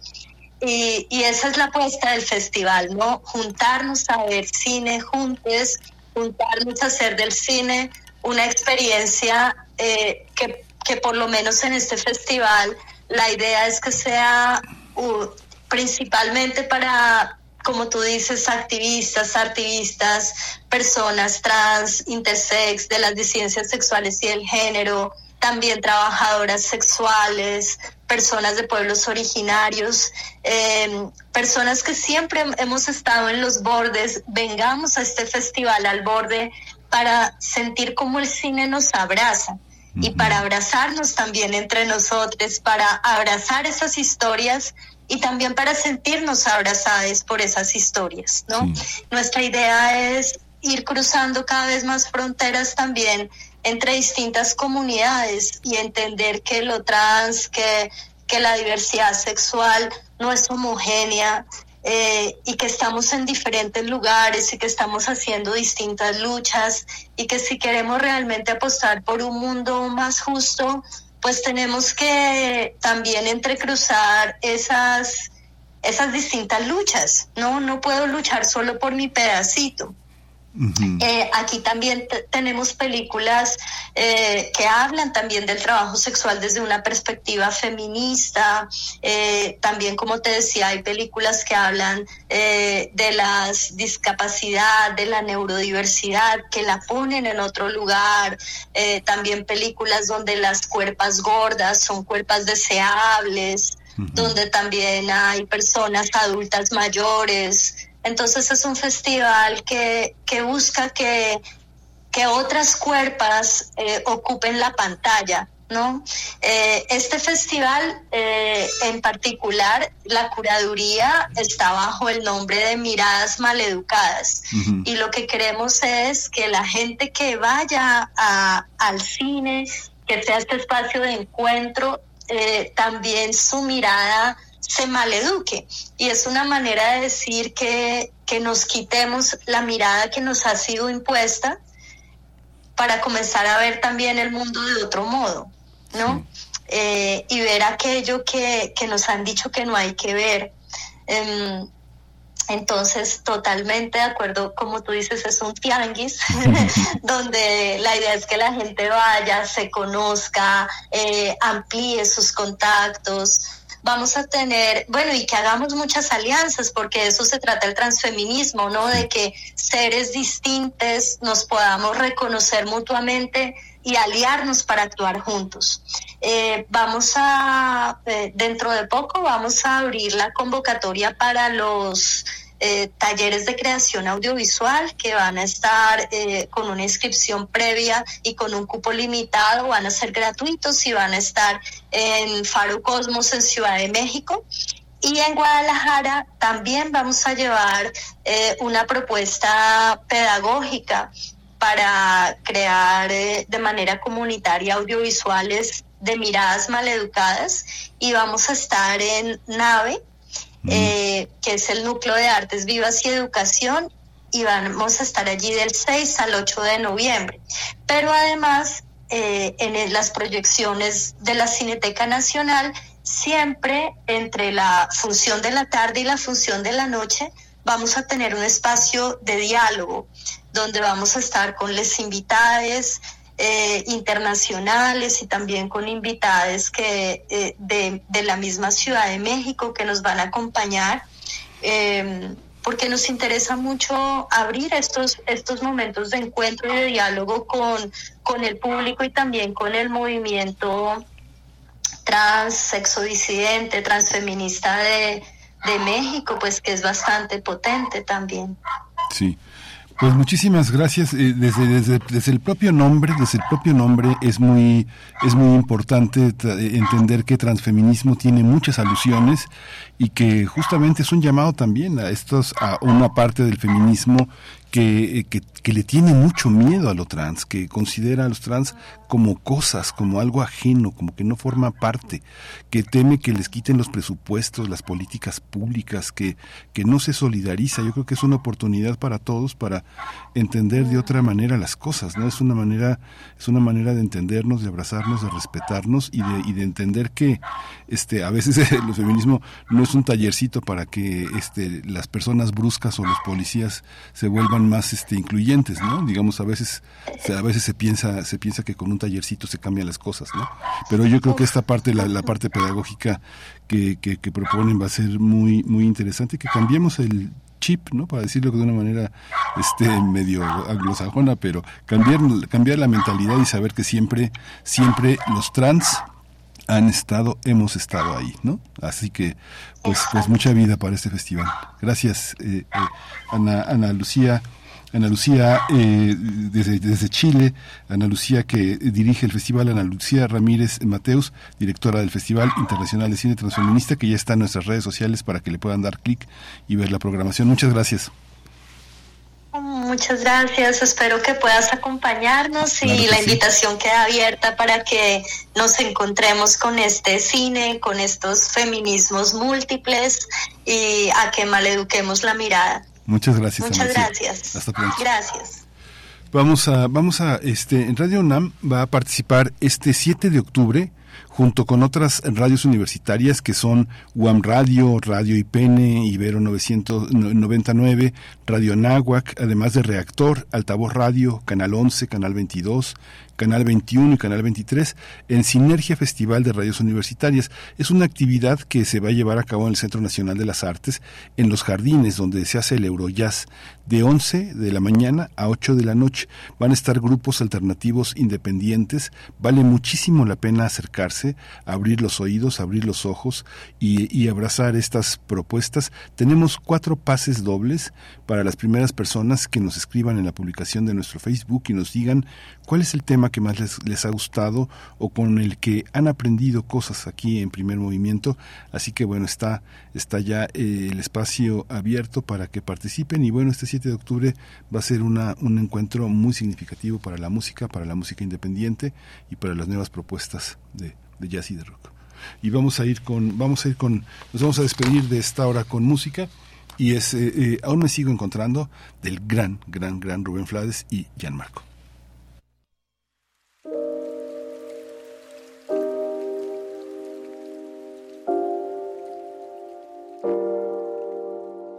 Mirar profundo hacia adentro, con todo lo que eso implica. La vida no se replica, valiente quien va a su encuentro. Tu corazón en el centro, navega contracorriente. Salda las cuentas pendientes y atrévete a respirar. Correr no es igual a andar, vivir no es cuestión de suerte. No, no, no es cuestión de suerte. Entre seis cuerdas del alma hago equilibrio jugando. Sigue mi canto alumbrando los caminos que elegí. Tantas veces me perdí y aún me sigo encontrando. Tantas veces me perdí y aún me sigo encontrando. Tantas veces me perdí y aún me sigo encontrando. Paciencia me arrullo, pues todo tiene su tiempo, cada cosa en su momento, cada quien va con lo suyo silenciando algún barullo que distraiga mi silencio. Vuelvo y regreso al comienzo que me vuelve a recordar. Se trata de perdurar como pintura en el lienzo.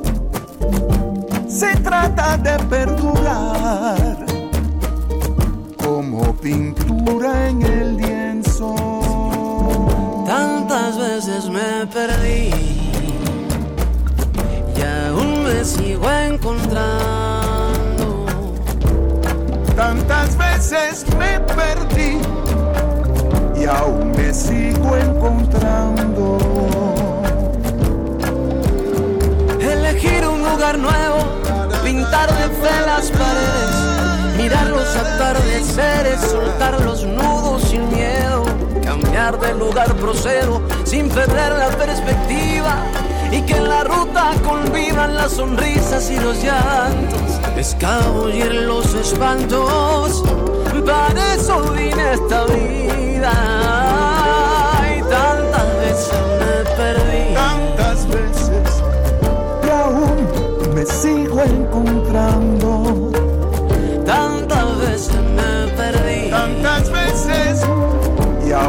Sigo encontrando. Tantas veces me perdí y aún me sigo encontrando.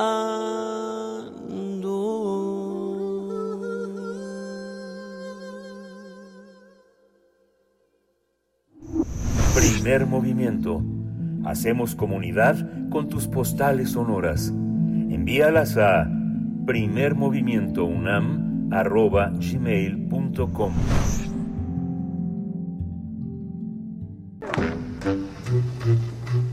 Cineclub Hertziano. Como parte de las actividades del Festival Cultura UNAM, se va a proyectar en la próxima semana, el próximo miércoles 4 de octubre, en la sala Julio Bracho, el documental Fractalis para piano y orquesta de la compositora Gabriela Ortiz. Una reflexión de todo aquello que nos compone, desde nuestro medio ambiente hasta la creación artística. Gabriela Ortiz es la primera compositora mexicana en ingresar como miembro de número de la Academia de las Artes y es también la primera mexicana en su especialidad en ganar el Premio Nacional de Arte. Bajo la dirección de Adrián Payares, esta película retrata el proceso donde esta obra Fractalis nace a partir de la pandemia se fragmenta, interactúa con el espacio de la sala de conciertos Nezahualcóyotl. Y bueno, vamos a hablar Vamos a hablar de esta película, de este documental. Es un documental musical, en realidad. Adrián Payares eh, es un cineasta, es un hombre de, del sonido, del audiovisual. Él eh, es autor de, de, Familia, un cortometraje de una enorme calidad que ya forma parte de nuestra historia fílmica, pero él hace otras otras cosas también que tiene que ver con eh, eh, que los productos audiovisuales de mucha gente que está a su alrededor puedan tener una, una, una buen, un buen puerto. Está con nosotros ya en la línea, él es el director del documental que se va a presentar el próximo miércoles. Adrián Payares, bienvenido, buenos días. ¿Qué tal? Buenos días, Miguel Ángel. Muchas gracias este, por el espacio en primer movimiento. Un gusto estar aquí. Gracias.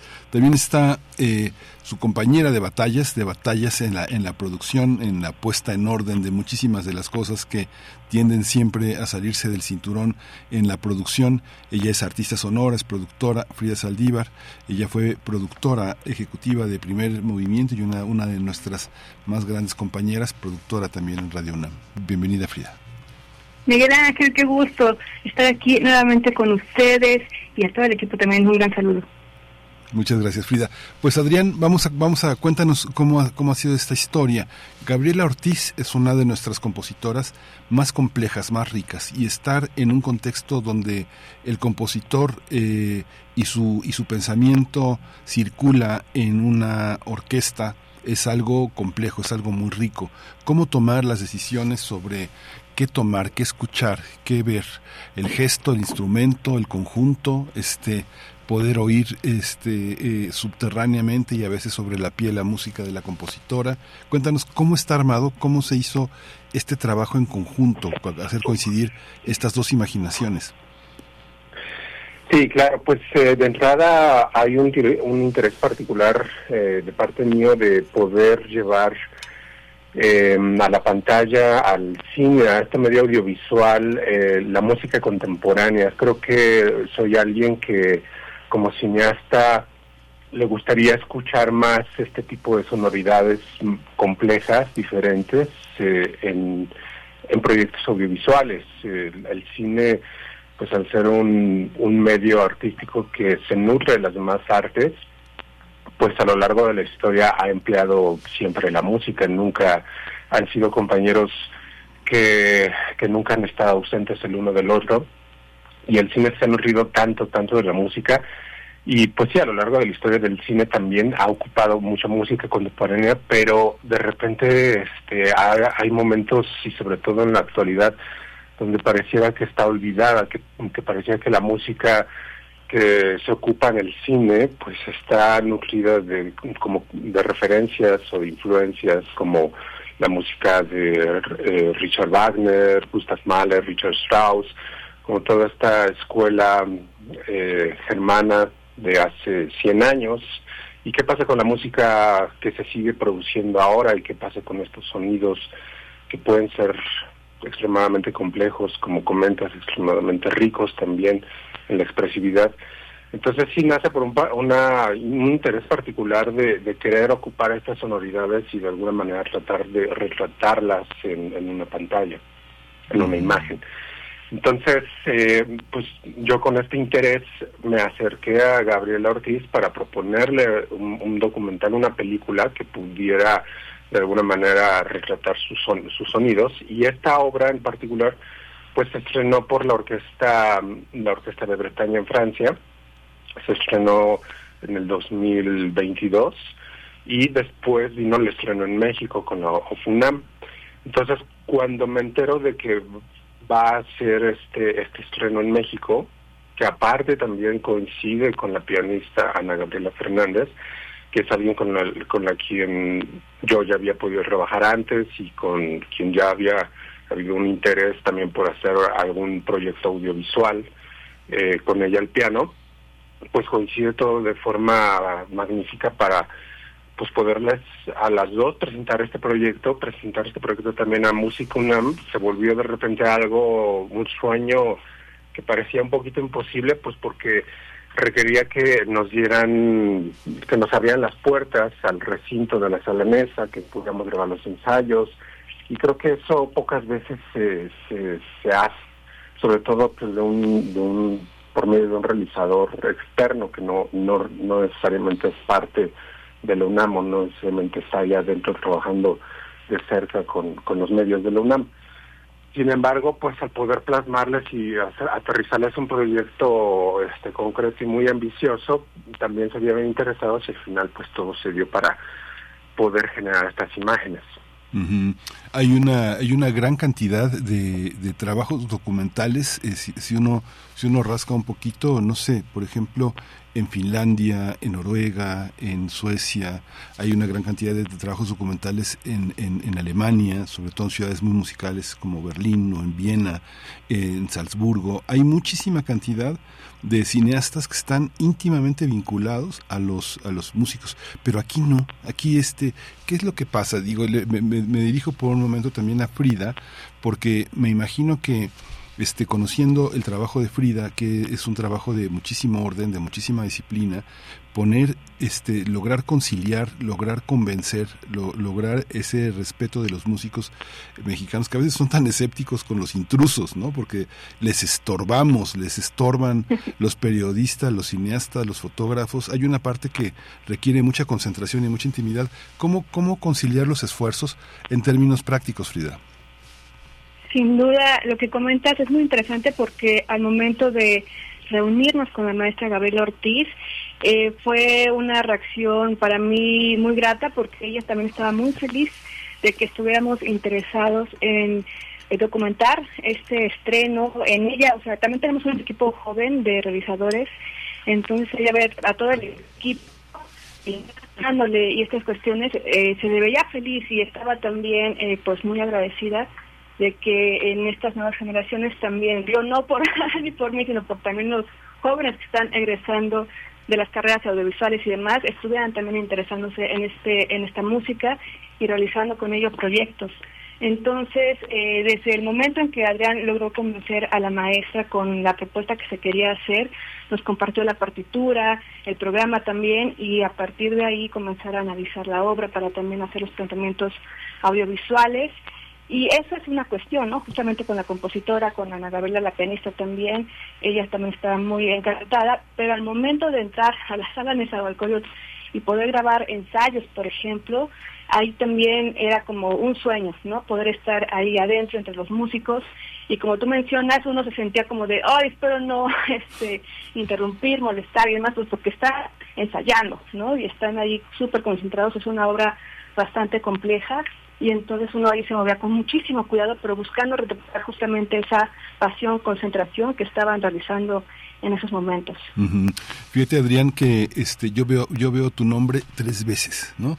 Presentan una película documental de Adrián Payares y luego dice dirección de fotografía Adrián Payares y luego dice montaje Adrián Payares. Hay una hay un fractalis también ahí, hay una parte en la que el conjunto es tuyo, pero también lo que se ve y lo que se ve detenido en el instante, pero también la última decisión de que corre sobre una, una música continua, una serie de imágenes que de alguna manera son una decisión totalmente subjetiva y disruptiva de la, de la propia composición.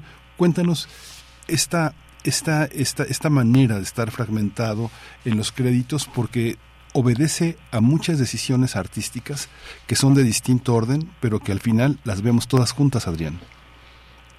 Pues eh, yo como, a mí el cine es un medio, pues es a lo que me dedico, es lo que amo, es mi pasión en la vida. Y el cine para mí, pues eh, el, el quehacer fílmico es, sí tiene que ver con un todo, con estar involucrado en todas las partes, como, como realizador. este y sobre todo que fue un trabajo documental. En, en el trabajo documental pues hay que estar ahí eh, con la intuición a flor de piel, tratando de siempre estar muy atento a qué tengo que capturar. En un documental pues hay que buscar capturar todo y después hay que buscar hacer esta, este discurso narrativo con lo que se filmó. Entonces es, obedece esa parte donde yo como cineasta este, y con una intuición ya trabajada y con un, un pensamiento también muy musical, porque aparte pues este yo soy músico frustrado, eh, yo desde niño estudié música. Se congela un poquito, se congela un poquito el sonido, pero bueno, ahí, ahí estamos esperando. Ahí estamos esperando, estamos esperando un poquito de paciencia. Ya, listo. Sí, sí, Adrián, se había congelado un poquito el sonido. Eh, decías, Ah, decías, decías, decías que este hay una vocación también de, de, de, de- músico frustrado que es fecunda, ¿no?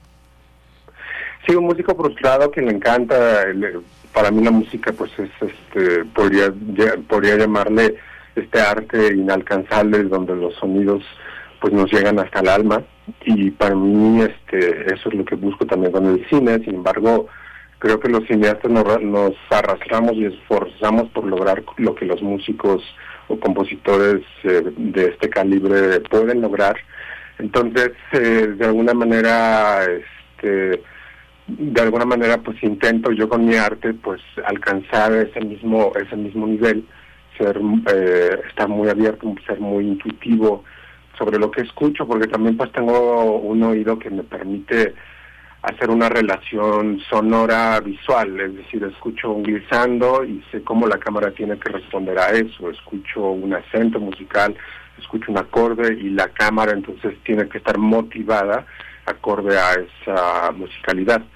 Entonces, con esa intuición que he trabajado y con ese, con esa mm, percepción que he trabajado durante ya muchos años, es que logro este, este trabajo y es por eso este interés particular de estar involucrado eh, pues en la como director como fotógrafo y porque tengo que estar yo reaccionando con la cámara a la música. Tengo que estar ahí en medio de los músicos y que esté motivado todo hacia la música. Entonces el documental se vuelve un proyecto bastante con, con una cámara que está moviéndose todo el tiempo que está reaccionando todo el tiempo a la música que está siendo inmersiva hacia la orquesta y hacia el espacio de la sala Corby y entonces este pues por eso la decisión de estar tan involucrado en esas áreas que normalmente en otros trabajos pues no pues sí tengo un equipo donde que me apoya un poquito más donde tengo un fotógrafo donde tengo un editor y donde yo como director pues estoy también muy pegado a ellos pero en este caso pues sí me tocó ser yo directamente quien esté eh, trabajando estas partes. Ya nos queda poquito tiempo, Adrián, pero te quiero preguntar, este, tú has insistido en que es un documental, no, no es el poema sinfónico de Adrián Payares, ¿no? Digamos que hay una parte en la que Adrián Payares tiene que escuchar a Gabriel Ortiz y tiene que escuchar a la orquesta y documentar. Documentar es generar un, este, un, un archivo para el futuro donde lo que escuchamos hoy se cobre, cobre sentido, ¿no? Cobre sentido y sea un punto de partida para muchas otras cosas. ¿Cómo fue esta escucha? ¿Cómo, cómo, qué, qué es lo que a Gabriela Ortiz como compositora este, le interesó documentar y qué momento de la Filarmónica de la UNAM está presente en ese momento de la, de la decisión de fotográfica definitiva. ¿Cómo, ¿Cómo fue la escucha? Porque finalmente tú no eres el compositor ni eres el músico, sino que hay una demanda del documentalista ética, ¿no? De escuchar de una determinada manera lo que, lo que es necesario que, que, que perdure. ¿Cómo fue esto, Adrián? Sí, eso es súper importante lo que comentas porque, pues, sí, yo tengo que obedecer completamente a la obra principal que es la música de Gabriel Ortiz. Yo, eh, afortunadamente, como pude conversarla con el proyecto, pues ella me abrió sus puertas, me, me tuve acceso a la partitura, tuve acceso a sus notas, a su pensamiento detrás de, de cómo construyó la obra, hay una grabación también de, la, de parte de la Orquesta de Bretaña. Entonces, pues me estuve influenciando de todos, de todos estos materiales para yo poder construir una, una narrativa que obedeciera la música. Y la música de Gabriel Ortiz pues tiene una preocupación que también, que, que también yo al leer el texto, el texto de programa que ella escribió, pues dije, esto tiene todo que ver conmigo, que son preocupaciones que tienen que ver sobre todo con el cambio climático, con el momento de la pandemia, cómo nos llega la pandemia y detiene absolutamente todo y entonces se, se genera una especie de silencio y entonces a partir de ahí reflexionar cuál es la relación del ser humano con la naturaleza, cuál, qué, qué, estamos haciendo con el planeta, qué es lo que va a pasar en el futuro con las generaciones futuras. Y esas preocupaciones yo ya en mi trabajo, yo ya las manifiesto, yo ya las tengo de por sí. Entonces me pude conectar muy fácil con todas estas ideas y cito, como dices, todo el tiempo, más bien yo ponerme al servicio de la obra de Gabriel Ortiz, de la música, porque la música es lo más, en este documental, la música es lo más importante, y entonces que todo sirviera para relatar este proceso artístico donde ella tiene un pensamiento reflexivo sobre este momento actual de qué pasó en la pandemia y cómo podemos a partir de eso buscar la sanación. Entonces es una obra programática que refleja ideas oníricas también, es una obra que al ser comisionada por una orquesta francesa, ella decide implementar ideas del surrealismo y a la vez este pues esas todas esas ideas son muy visuales. También yo intentando escuchar la música que, que también soy muy fan de la música francesa y de estas sonoridades que ella implementa en su obra, pues este también fue para mí eh, fácil como tratar de llevar imágenes que, que la complementaran de alguna forma. Entonces, sí, como comentas, es yo estudiar la música de Gabriel Ortiz y toda la imaginación que pueda salir a partir de ese estudio, intentar llevar, llevar la realidad, a la realidad con la cámara, con las imágenes. Sí. Pues muchísimas gracias. Nomás le pido un brevísimo resumen a Frida que este que finalmente vienen nuevos tiempos para la universidad. Esto es un hito, es creo que es una una dimensión una dimensión institucional que tal vez de, merece continuar con otros creadores, con otras posibilidades. Este, ¿qué, ¿Qué lección nos deja para la universidad producir un material como este, Frida? Gracias, Miguel Ángel. Pues seguir apoyando también estas propuestas, como mencionábamos eh, al momento de estar en una institución. Hay muchas cuestiones que hay que tener muy claras, ¿no? Para, para poder gestionar todo eso y que al final se logre un resultado. Entonces creo que escuchar los proyectos que se vengan en el futuro y poder apoyarlos para llevarlos a cabo con la UNAM, que es pues muy importante para todos los mexicanos, creo que ahí también está eh, una nota importante, ¿no? Sí, muchas gracias. Y la UFUNAM tan maravillosa, tan músicos tan flexibles, tan, eh, tan, tan divertidos, tan interesantes, tan complejos también, toda una estructura musical, pues que no es nada sencilla dirigir y, y, este, y penetrar en ella. Muchas gracias a los dos, Adrián Payares, Frida Saldívar, muchas gracias. Muchas gracias a ti, Miguel Ángel, y con la invitación para que puedan asistir a la premiera el 4 de octubre en la sala Julio Bracho del Centro Cultural Universitario. Vamos a asistir en la semana próxima para que no se les olvide a los que no y a los que no han estado aquí que lo que lo que lo sepan. Muchas gracias. Nos vamos al corte, ya son las 9 de la mañana. Aquí seguimos en primer movimiento. Muchas gracias. Encuentra la música de primer movimiento día a día en el Spotify de Radio UNAM y agréganos a tus favoritos.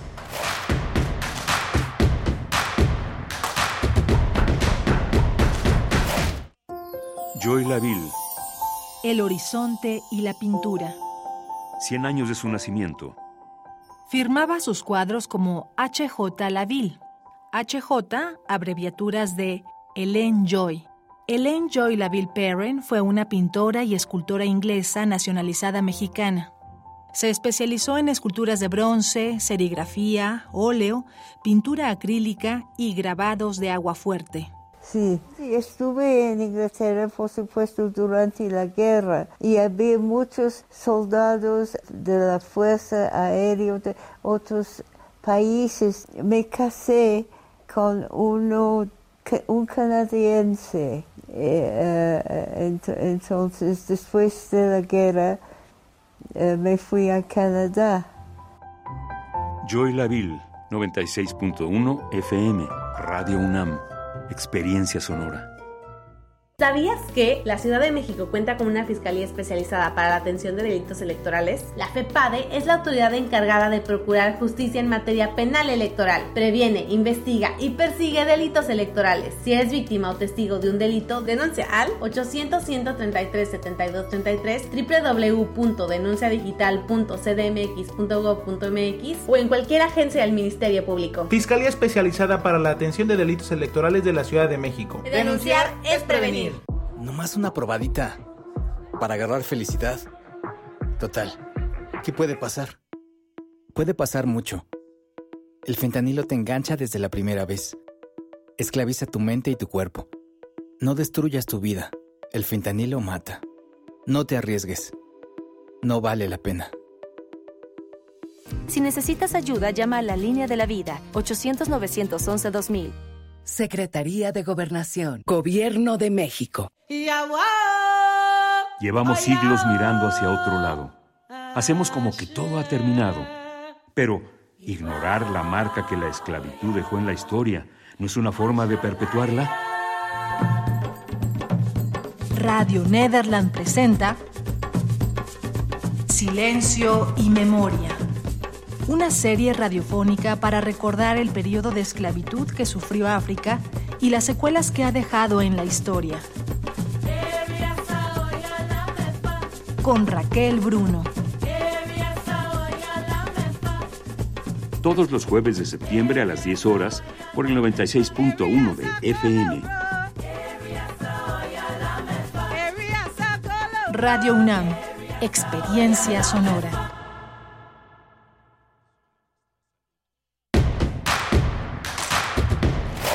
Queremos escucharte. Llámanos al 55 36 43 39 y al 55 36 89 89. Primer movimiento. Hacemos comunidad. Son las 9 de la mañana con 3 minutos de este 28 de septiembre, jueves, jueves de Mundos Posibles, que van a ser posibles en unos minutos, que va a estar con nosotros el doctor Alberto Betancourt, doctor en Historia, profesor de la Facultad de Filosofía y Letras de la UNAM, coordinador del Observatorio del G20, un hombre que sigue, eh, sigue los medios, sigue el periodismo y desde la filosofía, desde el mundo de las ideas, hace una, una visión también, un, observatorio de los medios actuales. El tema de hoy es Ayotzinapa, Oscuridad contra Insurgente y Resplandores Ciudadanos. Es el tema que el doctor Alberto Betancourt eligió para hablar sobre una, una, un tema de primer orden, de primera importancia. Vamos a hablar en la, al final del programa eh, de derechos humanos. El derecho al juego es el tema que propone Laura Alvarado. Ella fundó y dirige la Fundación Pro Niños de la Calle, es una IAP. Eh, también fundó, es una socia fundadora de Ideas Chectic, experta en participación y empoderamiento infantil y adolescente y actualmente es consejera del Espina, del CIPINA, perdón, a nivel nacional. Vamos a tenerlo al final del programa y pues nos vamos con la con la poesía necesaria, la poesía necesaria que este este día me tocará compartir con ustedes. Primer movimiento. Hacemos comunidad con tus postales sonoras. Envíalas a primermovimientounam.gmail.com Es hora de Poesía Necesaria. ¿Cómo debe, ¿Cómo debe de ser un, músico latinoamericano? ¿Qué se debe poner? Su poncho, su zampoña, su charango, pero ¿cuáles son, cuáles son los, paradigmas que se rompen cuando se es un músico trans? Desde la bruja este, hasta M, que es una, una, conocida como Merian, es una artista peruana que recoge marineras, valses, guainos, boleros, que forman parte de la música tradicional peruana, pero que ha roto con los estereotipos del mundo binario del folclore en su país. Vamos a como parte de esta selección de poesía que ya había, ya había tomado algún poema de, de estos testimonios que se han recogido en Señorita Primavera. La poesía de, que toca hoy es la de Débora Collado, un testimonio muy interesante. Dice Giovanni Guerrero McManus, que prologa el libro, historias tan diferentes y sin embargo entretejidas en una denuncia ante una sociedad que nos va cercenando derechos y dignidades con cada insulto proferido hacia nosotras, haciendo así que a nuestros cuerpos los devore la abyección. Plantarle cara a este supuesto destino es subversivo, denunciarlo es subversivo. Miriam Fredes, Débora Collado, Camille Spencer, Deborah Segel y Andrea son los nombres de las protagonistas de estos poemas. Sus vidas se nos ofrecen aquí como un poderoso testimonio de las violencias que vivimos y de las formas en las que resistimos. Y cada poema está en este acto de tomar la palabra y gritar, aquí está la resistencia trans.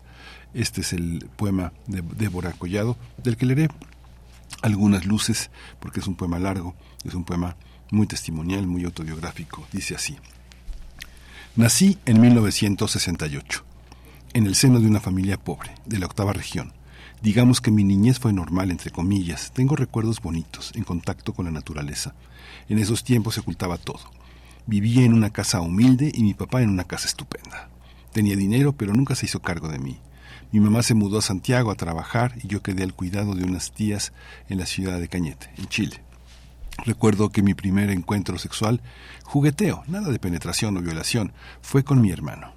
Él propuso algo que había visto, teníamos como siete años, eran cuestiones de cabros chicos, fueron como tres veces hasta que un día su mamá nos descubrió. ¿Qué están haciendo ahí? Al poco tiempo de comenzar el colegio sentí que no era igual a los demás niños. Me gustaban mis compañeros y en particular empecé a sentir atracción por el profesor de educación física. En ese momento no lo entendía bien, pero era algo que se estaba gatillando. En 1978 me vine a Santiago con una tía. Las cosas empezaron a cambiar. Los cabros eran mucho más despiertos. No sé cómo me hubiera ido donde vivía. Acá hice cuarto básico en una escuela mixta y ya sentía que los cabros me atacaban. Uy, ay, ay, me chiflaban. Decían, mira, cómo, cómo te paráis. Entre séptimo y octavo, mi profesora de esa época llamó a mi tía para contarle sobre mis comportamientos afeminados. Desde antes, igual hubo problemas. Por poco me mandaron al médico. En medio de su ignorancia, mi tía no hizo mucho caso. Más que discriminación era un tema de ignorancia, tanto de los profesores como de los estudiantes. Estamos hablando de principios de los años 80. Había una ignorancia tremenda, ni qué decir de las familias. En ese tiempo se usaban las palabras colipato, colizón, colita. En esa oportunidad, en séptimo, me tocó disertar y me puse muy nerviosa mis compañeros empezaron a hacer la típica sirena. Uh, uh, uh. En eso la profesora dijo, si es homosexual o no es homosexual, da lo mismo. En ese tiempo se usaba el término homosexual. ¿Cachai? Ni pensar en travesti y mucho menos trans. Eras homosexual. Hubo momentos en que no quería ir a la escuela. Tenía dolor de guata. De hecho, no fui durante un año. Mi tía sabía el porqué, pero no hablaba del tema. Únicamente me decía, no vayas. Los ataques de los chiquillos eran constantes, muy crueles. Si ibas al baño, te decían, te equivocaste, este es el baño de hombres. Siempre tuve amigas. Las chiquillas eran mis cómplices. No me gustaban los juegos bruscos ni el caballito de bronce, pero sí jugaba al elástico. Siempre algún chiquillo machito me gritaba, ¡Uh, niñita! Era fuerte, ¿cachai? Eso era en la básica. En la media fue tanta la presión que dije no me van a aceptar. Tengo que hacerme hombre. Pololié con una niña en el liceo, fue mi primera experiencia sexual formal, no sentí nada pero con ella quise escaparme de la realidad. Traté de vestirme diferente, hablar más fuerte, hacía esfuerzos para caminar más amachado, hablaba en grupos de hombres sobre temas que no me interesaban.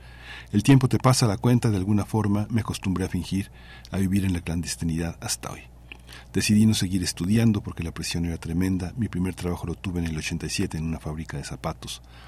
Eh, a estas alturas, eh, a estas alturas, no sé si era el heterosexual, ya no me interesa. Puede que un hombre sea bisexual y esté conmigo, pero si no me lo dice, mejor. Me siento tan mujer que si un hombre, por muy macho que sea, me dice que es homosexual o bisexual, me pasa que guau, se me quitan las ganas. Cuando empecé a vestirme como quería, tenía que salir con un bolso grande. Ella echaba los tacos, los zapatos, pantalones, nada de mini para evitar que me pillaran los pacos. Tampoco me teñía el cabello. Me lo dejaba largo con un poco de maquillaje, igual pinchaba y tenía sexo, pero siempre me cuidaba con preservativos, aunque en la calle siempre se corren riesgos con el sexo ocasional. En fin, todo un mundo. Durante la dictadura en Chile no me pasó nada. Pero en democracia, un día a la altura de Trébol, en Quilicura, venía con una chaqueta no tan producida, con un poco de maquillaje, estaba en una onda medio gótica, de negro con tacos, y se me acercaron dos carabineros. No me pidieron el carnet, pero me preguntaron, ¿para dónde vas? Más que el carabinero, la carabinera fue muy pesada. ¿Qué estabas haciendo a esta hora? Yo le dije, estaba en la Blondie. No sé si era homofóbica, pero hacía muchas preguntas. ¿Sabes que si yo quiero puedes ir detenido? Me trataba de hombre. ¿Por qué estás vestido así? Me seguía diciendo preguntas. Me dijo, para esto tienes que contarnos más. Empezaron a preguntar sobre mi vida íntima. Yo respondí tranquila para zafarme, pero después tuve miedo. En fin, nosotras éramos, somos las más vulnerables. Había temor de que nos detuvieran por la vestimenta porque había vacíos legales de donde se agarraban tanto por la moral y las buenas costumbres como por ocultar tu identidad. Lucías como mujer, pero mostrabas un carnet con otro nombre y te podían meter a la cárcel.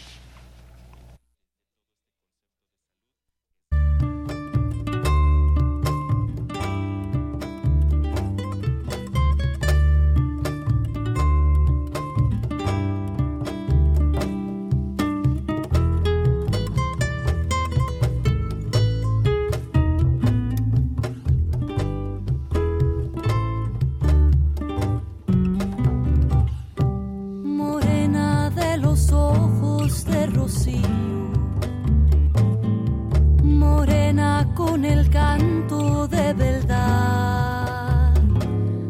La fiebre de las olas late toda por tu ombligo y del suelo los temblores acompasan tu danzar.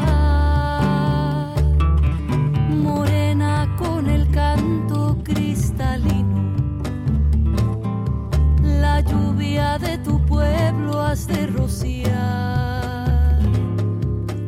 Planta firme al suelo, con giro casi vuelo, golpe tierra y zamacueca de los checos repicar.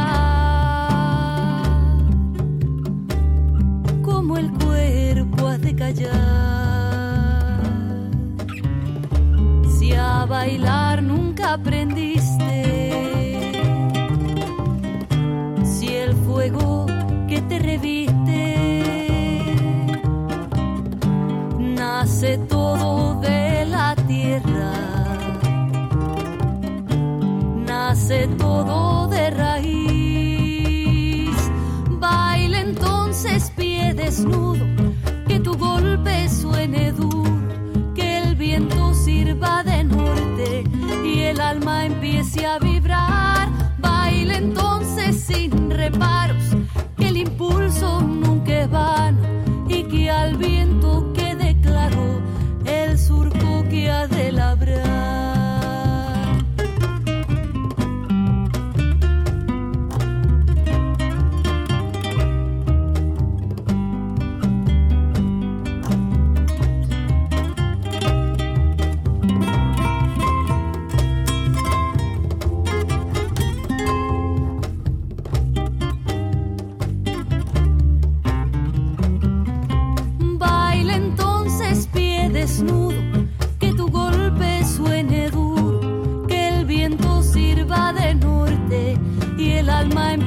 Vibrar. Baila entonces sin reparos,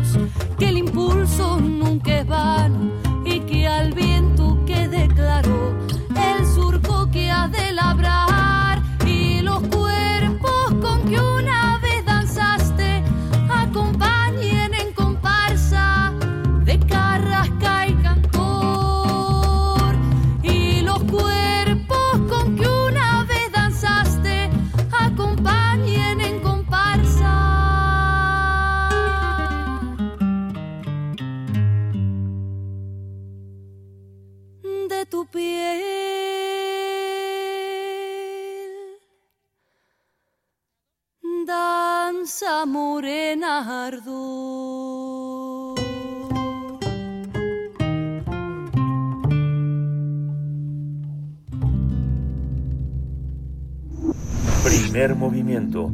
Hacemos comunidad con tus postales sonoras. Envíalas a primermovimientounam.gmail.com Mundos posibles. Ya está con nosotros, como lo prometido desde la mañana, Alberto Betancourt en todos los jueves de Mundos Posibles. Y el tema de hoy es Ayotzinapa, Oscuridad contra Insurgente y Resplandores Ciudadanos. Alberto Betancourt, buenos días, bienvenido. Hola Miguel Ángel, muy buenos días. Eh, Un saludo a todos nuestros amigos que nos hacen el, el gran honor de escucharnos. Como, como Ayotzinapa ha sido el tema de esta semana y es el tema, es el tema de los últimos años y es el tema que yo creo que nos ocupará muchos años después, perdón, Alberto. Pues sí, sigue ocupando un lugar muy importante, yo creo, en la vida de la de la República, ¿no? Yo pienso que no se puede hablar de Ayotzinapa sin hablar de del epicentro del dolor de la República. Yo, pues, de hecho, quisiera comenzar mi intervención enviando un saludo, un abrazo afectuoso a la comunidad escolar de la Escuela Normal Oscar Isidro Burgos, ubicada en Tixla Guerrero, que desde mi punto de vista pues sigue siendo el epicentro del dolor y de la dignidad nacional. La noche del 26 de septiembre y la madrugada del día 27 y los días posteriores, por lo menos los, las 48 horas siguientes, eh, después del día 27, en que todavía eh, pues existen indicios de que había varios muchachos que estaban con vida, pues yo digo que siguen siendo un nudo en la garganta, eh, una herida abierta y en muy buena medida pues el arcano con el que podemos medir la justicia, el Estado, eh, la salud y la calidad de la convivencia en el país y pues continúan siendo un desafío a nuestra seguridad porque en tanto no esté resuelto cabalmente hay muchas cosas en las que se ha avanzado hay muchas cosas en las que la lucha de los padres que no se han dejado cooptar, que no se han dejado vencer por la depresión, pues han abierto brechas, han conquistado cosas de la investigación y en general de la, digamos, cosas que se han ganado para la vida pública del país. Pero pues eh, ahí en Ayotzinapa digamos que se está jugando en buena medida la calidad de vida de nuestro país. Y yo creo que Ayotzinapa pues representa en alguna medida un momento de una mayor oscuridad en esa noche, de la que forman parte en buena medida lo que podríamos llamar los resarbios de la doctrina y la lucha contra insurgente que durante muchos años se practicó en el estado de Guerrero como parte de un trabajo político, digamos, de vigilancia de los intereses de los grupos caciquiles que existen en ese estado y que en un momento dado pues llevaron primero pues a condiciones de vida que fomentaron eh, bueno que a una aguda represión sistemática que en un momento dado pues llevó al surgimiento de grupos guerrilleros y posteriormente pues a la práctica sistemática de la violación de los derechos humanos en el estado de Guerrero y, y al hecho de que se incrustara en los cuerpos militares pues una visión contrainsurgente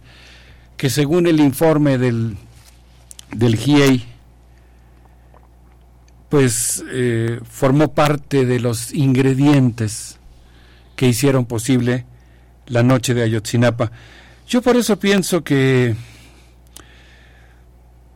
pues la lucha que encarnan los padres eh, encabezando la dignidad nacional y con este espíritu que realmente parece inquebrantable, está tratando de jalar las hebras de esa maraña de impunidad que ha sido infranqueable para dos gobiernos, eh, dos gobiernos de naturaleza distinta, y que tiene como uno de sus componentes la responsabilidad y la participación del ejército en los acontecimientos de esa noche, de distintos modos.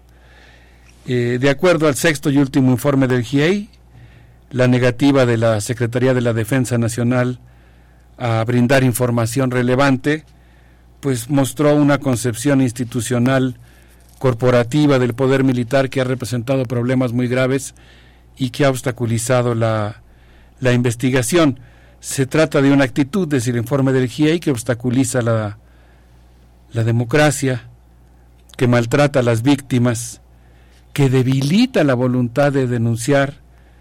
Eh, Miguel Ángel, pues eso es algo que yo creo que llama mucho la atención, ¿no? De alguna manera esta falta de colaboración en en, en, el sentido de no brindar la información que se está solicitando, pues desalienta la voluntad de denunciar, empuja la resignación y estimula una especie de adaptarse a vivir así para poder sobrevivir.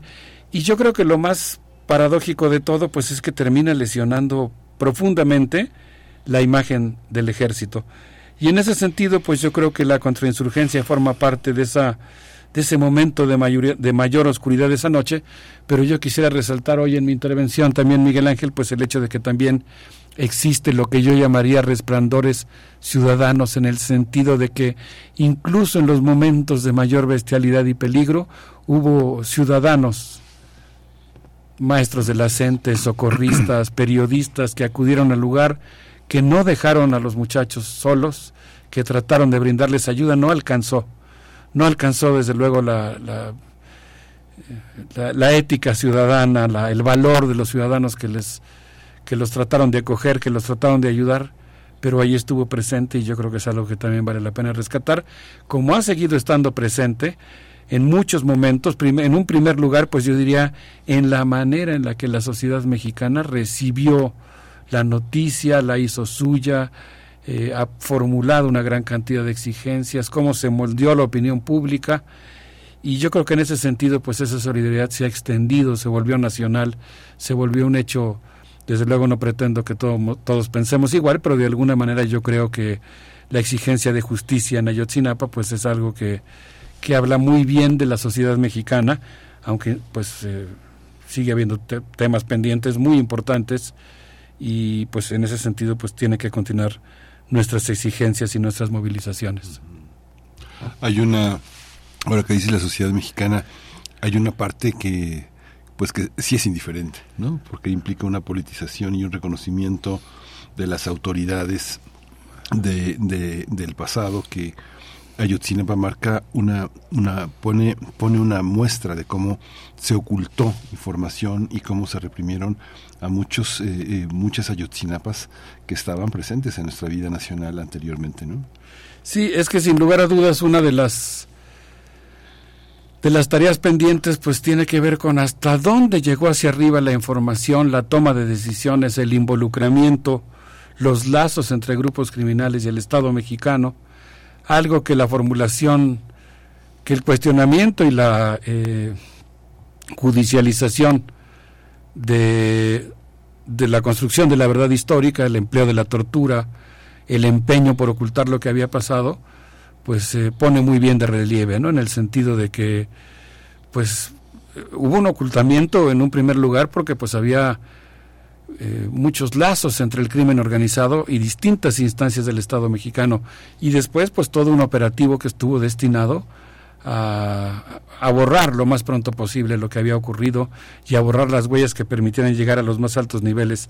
Yo fíjate que traigo hoy dos libros en la mano, eh, uno literalmente, el otro lo, lo, dejé aquí a un lado en la cabina, pero el primero de estos libros es el texto de Luis Hernández Navarro, La pintura en la pared, una ventana a las escuelas normales y a los normalistas rurales.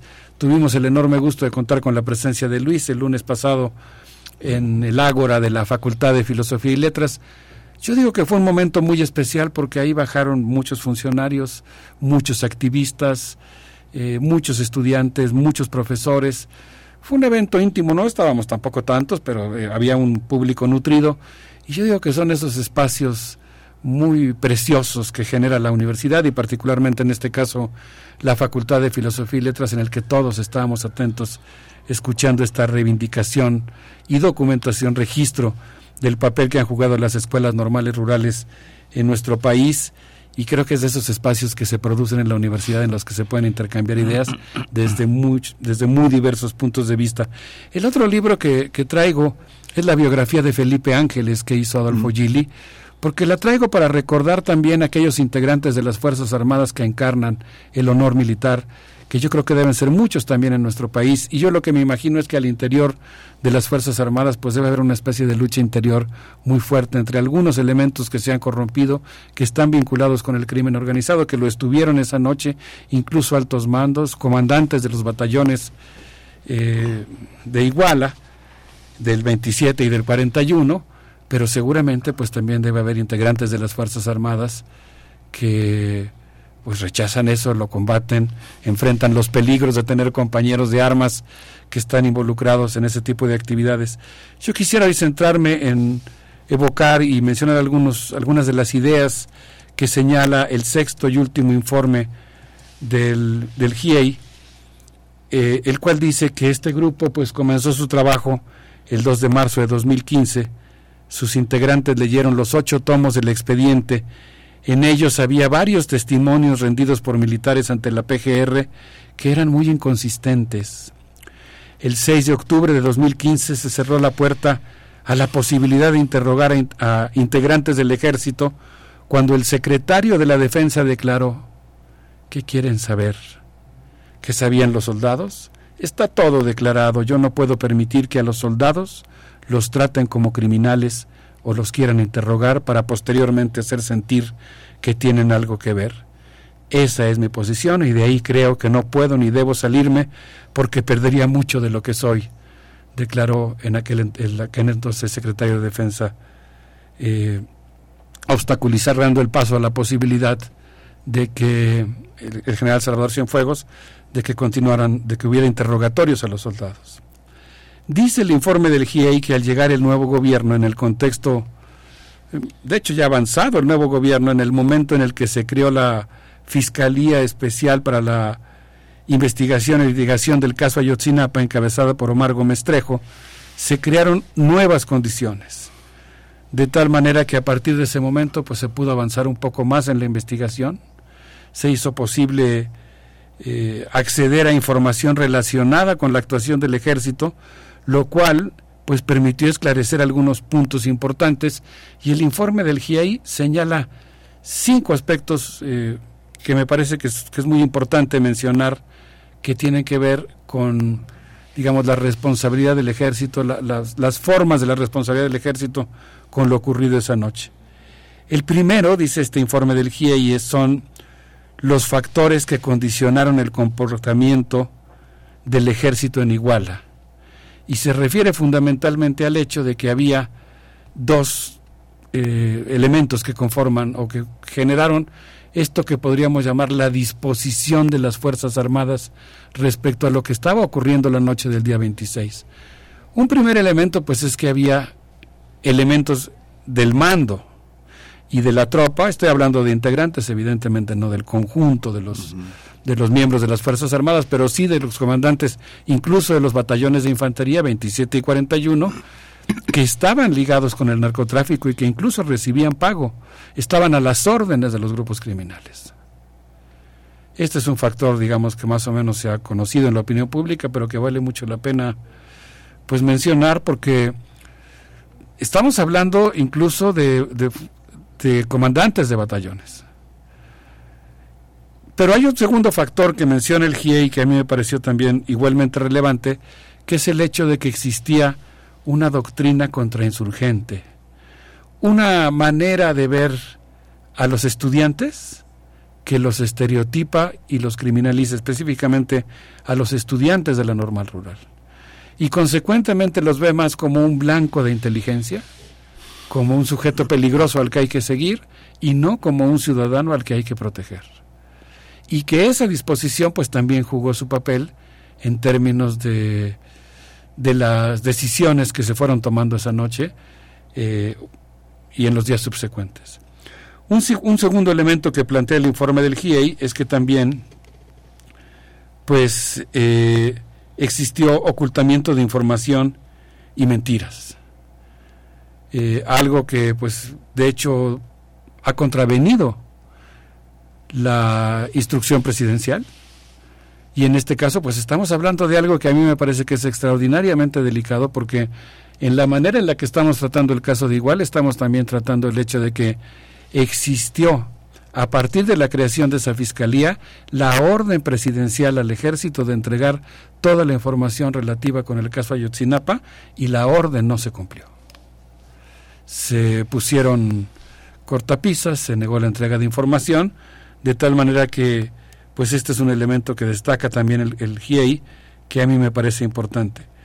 Y luego, pues dice que además, eh, pues había, o hubo, mejor dicho, también muchas repercusiones negativas eh, en términos de los obstáculos que se han puesto al desarrollo de la investigación, y al esclarecimiento de los hechos.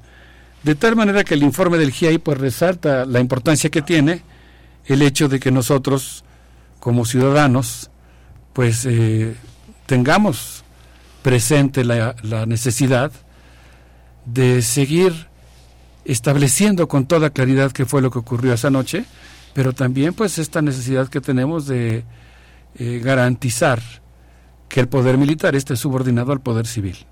En un contexto en el que además, esto ya lo digo yo, no el informe del GIEI, pues estamos viviendo una expansión de las actividades y las encomiendas asignadas no solamente al ejército, al conjunto de las Fuerzas Armadas, en el que pues este, este tipo de situaciones se vuelven extraordinariamente delicadas. Hay un momento en el que el informe del GIEI también menciona eh, los obstáculos que se han puesto para el cumplimiento de las órdenes de aprehensión en contra de los 21 militares eh, contra los que se giraron órdenes de arresto eh, como parte del trabajo que ha realizado la Comisión para la Investigación de la Verdad, encabezada por Alejandro Encinas, y en su momento la, la Fiscalía.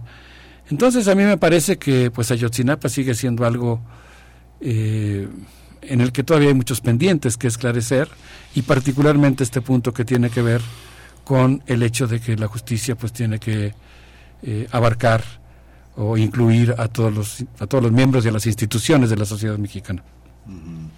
Sí, este cuestionamiento que haces, pues es de, digamos, de una, de una enorme profundidad, con todo y que este eh, se procede con una ignora, ignorancia de lo que está detrás eh, de todo y de los intereses que para muchas personas a muchas personas sorprende que no se llegue hasta el fondo hasta el fondo de la situación y que tú mencionas Alberto dices el ejército debe estar al mandato del poder civil, pero el poder civil ha sido un, un, poder que está representado por los representantes del gobierno, del Estado mexicano, que tienen una historia negra, desde Fox hasta Calderón y, este, y el propio Peña Nieto.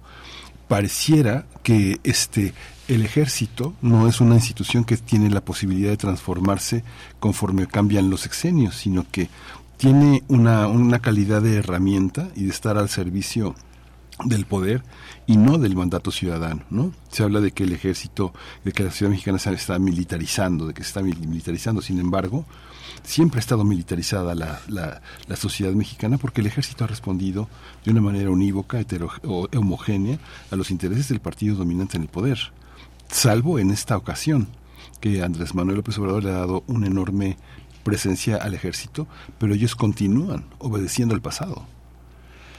Es es un ejército que hoy se encuentra tomando en sus manos una serie de tareas, más de 140 tareas que antes estaban en, manos de civiles y que desde mi punto de vista pues tiene que regresar a manos civiles, eh, que sigue, bueno, que en este caso en particular, porque yo quisiera ser muy puntual, me parece que por ser un tema extraordinariamente importante para la sociedad mexicana y delicado, vale la pena ir como por, por puntos muy concretos. Y en este caso en particular yo quisiera pues insistir en este énfasis en el hecho de que se desobedió una orden. ¿Se desobedeció? Se desobedeció una orden presidencial en el momento en el que se pidió a la que se entregaran los documentos a la Comisión de la Verdad. Yo recuerdo el año pasado, que estuvimos hablando de este tema cuando acaba de presentarse el primer informe de la Comisión de la Verdad, pues el, entusiasmo, no, no un entusiasmo ingenuo, no, no, no, no algo fuera de lugar o eh, incorrecto, inadecuado, pero el entusiasmo que había en el sentido de que se iba a cumplir con un compromiso eh, realizado por este gobierno, en el sentido de que se iban a esclarecer los hechos y se iba a tener acceso a los expedientes que permitieran saber qué fue lo que ocurrió. Pero lo que vimos es que lo que pasó fue que esa Comisión de la Verdad y esa Fiscalía encontraron una resistencia férrea. Eh, fueron objeto de muchos ataques, la, tanto la Comisión de la Verdad como la Fiscalía, que terminó siendo dinamitada, y finalmente pues se cancelaron las órdenes de aprehensión. Eh, algo que pues eh, nos habla de esta tarea pendiente. Yo no sé qué te parezca, Miguel Ángel, pero pienso que podríamos quedarnos meditando, escuchando a un grupo de Tixla Guerrero que tiene muchos años reivindicando el sabor, la tradición, los sentimientos, la historia política, la historia cultural de esta zona. Es el grupo Yolotecuani con esto que se llama Ausencias y, y podemos regresar a seguir conversando.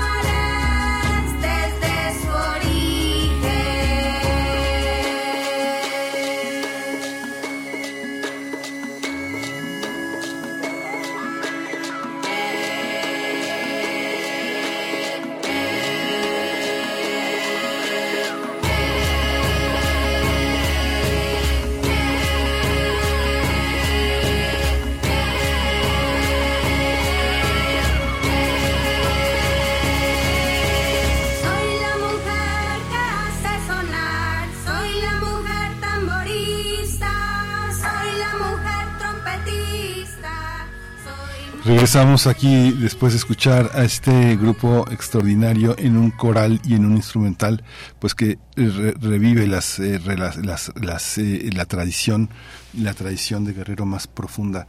Eh, Alberto Betancourt, continuamos.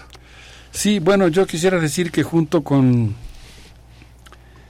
con este aspecto, pues también creo que vale la pena destacar lo que podríamos llamar los resplandores de la conducta ciudadana y ética que se presentaron desde esa noche y a, partir de ese momento. En primer lugar, a mí me conmueve mucho, y lo hemos evocado aquí, el grupo de maestros de la CENTE, que se enteraron de la primera balacera contra el autobús que se encontraba ubicado en Juan Álvarez y, Periférico. Debo decir que esa noche, según este informe del GIEI, hubo siete balaceras. Mm. Hubo por lo menos 3.200 llamadas de personas que estuvieron reportando que estaba ocurriendo algo extraordinario. Hubo 400 miembros de distintas instituciones del Estado que participaron directamente o por clara omisión. Por clara omisión me refiero a que están recibiendo un reporte de que haya una balacera y no se presentan en el lugar de los hechos. 400 personas que estuvieron involucradas. Ya simplemente eso, digamos, ese, ese nivel de, de cobertura. Tú te imaginas a un ciudadano, ¿no? Que está hablando a la comisaría o que está hablando al 911 o que está hablando al y pues no le responden porque todas las instituciones están penetradas, digamos, por el, por el, por el grupo que está perpetrando, perpetrando la acción. Pero en ese contexto, un grupo de maestros se entera de lo que está ocurriendo y acude en auxilio de los, de los jóvenes estudiantes, llegan también sus propios compañeros y, a mí me parece que eso pues es algo eh, que implica una respuesta solidaria e inmediata. Están también los propios periodistas que viajaron en aquella noche desde Chilpancingo que se cruzan con dos retenes militares, con dos retenes, no militares, perdón, con dos retenes, uno de la policía municipal y otro de la, otro, podríamos decir un retén mixto de la policía municipal y grupos criminales. Y a pesar de eso, pues acuden a la ciudad de Iguala y empiezan inmediatamente a cubrir lo que está ocurriendo. Están también el caso de los socorristas que llevaron al estudiante herido de bala después de la primera balacera en Juan Álvarez. Eh, un, estudiante que, por cierto, es el único que se salva de ese camión. Cuando la policía municipal empieza a disparar contra, contra este convoy de tres camiones que está detenido ahí, este joven pues decide tomar un extinguidor para cubrirse y bajar a, a tratar de mover la patrulla que estaba obstaculizando el paso y que y que hacía que ellos estuvieran ahí, digamos, detenidos recibiendo las balas. Este estudiante cuando baja cae herido y un grupo de socorristas llega hasta el lugar, ya terminada la, la primera balacera contra ellos, y alcanza a llevarse al herido. Y es, uno es el único que sobrevive de ese camión. Luego, pues están también, desde luego, pues eh, los taxistas que ayudan a los heridos del camión de los avispones.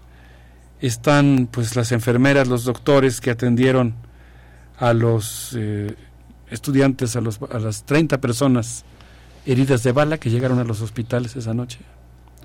Y luego pues está así una acción que a mí me conmueve muchísimo. Hay un, un, digamos, cuarto camión, vamos a decir, hay tres que están detenidos en Juan Álvarez, dos que son detenidos en el Palacio de Justicia de Iguala, y el segundo de los camiones el, primero de los camiones que es detenido en el Palacio de Justicia, eh, pues los estudiantes son bajados, golpeados, subidos a patrullas y nunca más se vuelve a saber de ellos. Los del segundo camión que está detenido ahí, que son detenidos por la Policía Federal. El segundo. El, segundo que está atrás del, del, primero que fue detenido en el Palacio de Justicia, logran bajar y logran escapar. Y se echan a correr y, y se escabullen por las colonias de por las colonias de Iguala están en dos colonias, la colonia Pajaritos y la 24 de febrero. Y hay eh, reportes de cómo, cómo van disparando contra ellos. Y los muchachos, pues me los imagino así ya en la madrugada, saltando bardas, saltando bardas escondiéndose donde pueden. Y hay una vecina que les abre su casa y les permite que se escondan ahí y son los que se salvan. Son también parte de los que se salvan. Entonces, yo creo que tanto en ese momento, en el momento de la de, la, de las siete balaceras contra los estudiantes, como en todos los momentos posteriores en la gente que ha estado empeñada en hacer valer la investigación, en hacer valer la justicia, pues nosotros tenemos estos ejemplos de, de pues yo diría resplandores éticos ciudadanos de personas que a veces incluso poniéndose en peligro, pues han eh, arriesgado su vida o han hecho lo que consideran que es necesario hacer y han brindado su solidaridad. Entonces, pues pienso que todavía hay mucho que hacer. Tenemos que registrar estos obstáculos que se pusieron a las investigaciones. En el caso particular de la participación del ejército, pues analizar, digamos, la, la tensión que existe entre la entre la corrupción y la vieja concepción de impunidad en las Fuerzas Armadas en contrapunto con aquellos militares que que se plantean como una cuestión importante el honor. Por eso mencionaba yo a Felipe Ángeles, porque yo creo que en todas las instituciones mexicanas existen estas parejas, ¿no? De los, pero creo que el ejército, las fuerzas armadas, eh, de alguna manera esa, esa, lucha es más encarnizada, ¿no? Entre quien puede estar ligado con la corrupción, con el crimen organizado y no sé, yo me quiero imaginar en el caso de las zonas militares. Eh, en donde el narcotráfico ha penetrado, ¿cómo será la relación de un general que es jefe de una zona militar con el de otra zona militar? Digamos, el de una zona militar corrupta con el de una zona militar donde el, donde el jefe eh, encarna el honor militar y es una persona honesta. ¿Qué puede hacer un soldado mexicano si se entera que el jefe del batallón está recibiendo dinero del narcotráfico? Y recurre a un oficial de más alto rango y resulta que el oficial de más alto rango también, ¿no? Yo creo que esta lucha es muy, muy ardua, muy difícil. Obviamente deseamos siempre que ganen esa lucha tan complicada, pues quienes están planteando la cuestión de la función que debe jugar el ejército mexicano, la que tiene asignada el ejército mexicano y las demás instituciones de las Fuerzas Armadas. Eh, es una lucha muy importante para la nación, ¿no? Sí. Y pues en ese sentido creo que es muy importante que nosotros sigamos manteniendo nuestra nuestra atención sobre el tema. Sí, y es que no es una, es que los soldados, eh, voy a decir algo muy, este, por supuesto que lo suscribo, pero pienso que han renunciado a sus derechos. Creo que esa idea de cuerpo, de, de, de, de un solo cuerpo, este, quita toda la posibilidad de subjetivar y responsabilizar a cada soldado de sus acciones y poder tener una interlocución con sus superiores, porque no existen, no existen soldados con rostro, todos son anónimos y todos están subordinados a un poder totalitario y único, que es distinto al orden marcial, Alberto. Es una, es una, es una institución donde no hay democracia a su interior, y no se reconoce la ciudadanía de sus cuerpos, ¿no? Es una parte pues muy lamentable, muy pretoriana de, de nuestro ejército. ¿no? Yo creo que es, un ejército que tiene que cambiar en ese sentido y los soldados son personas y personas que tienen familias y que dependen de ellos. Unas familias en el orden delincuencial y otras en el orden más esforzado y más digno de México. ¿no? Es, yo creo que es una, una fuerza este, compuesta por todo eso, por mexicanos que están en el crimen organizado y por mexicanos que están en la lucha todos los días por la sobrevivencia. Exactamente, ¿no? Yo me imagino el esfuerzo que deben hacer los marinos que están en la isla más alejada de la costa o los eh, militares o marinos o miembros de la Fuerza Aérea que están realmente cumpliendo con sus funciones y que están tratando de contener a esa otra fuerza. Pero el asunto es que esa lucha, digamos, espiritual interna al interior de las Fuerzas Armadas tiene muchas implicaciones. Sí. Y tiene muchas implicaciones en un momento en el que prácticamente se triplicó el presupuesto a las Fuerzas Armadas, se les han asignado nuevas funciones, se han creado empresas y se está creando un concepto que yo creo que es extraordinariamente peligroso porque, bueno, si, si, un, si un aeropuerto o un tren o, vamos a decir, un aeropuerto es estratégico, bueno, pues ese aeropuerto tiene que estar a cargo de autoridades civiles y en todo caso el poder militar debe recibir la instrucción de apoyar a esa autoridad civil a cumplir con su función y a garantizar su seguridad. Pero no puede haber este traslape ni puede haber esta expansión, Sin mucho menos en un caso en el que no va acompañado de una profunda revisión de lo que... Sí. Vamos a ir con música para cerrar esta intervención, Alberto. Vamos, vamos a escuchar Todos somos iguales, que yo creo que en este caso pues va muy bien, con Santiago Bem, y pues eh, nos habla de, de esta condición que tenemos todos. Gracias, Alberto.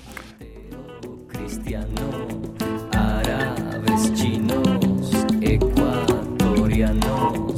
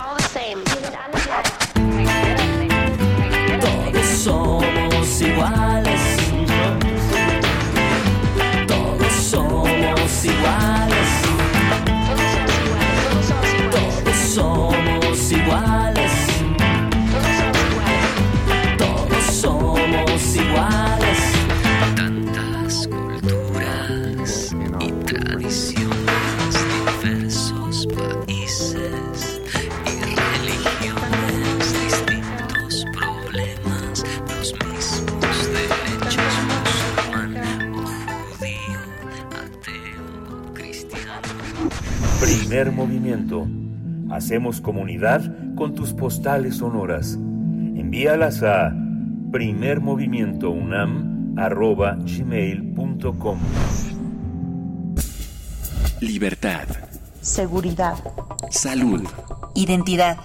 Alimentación. Libre desarrollo de la personalidad. Educación. Pensar nuestros derechos humanos.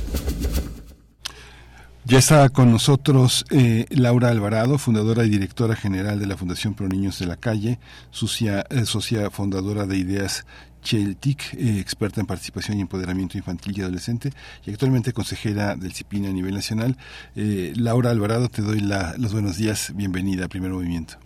Buenos días, muchas gracias. Gracias, Laura. El tema que escogiste para, para dialogar hoy es el derecho al juego. A ver, cuéntanos.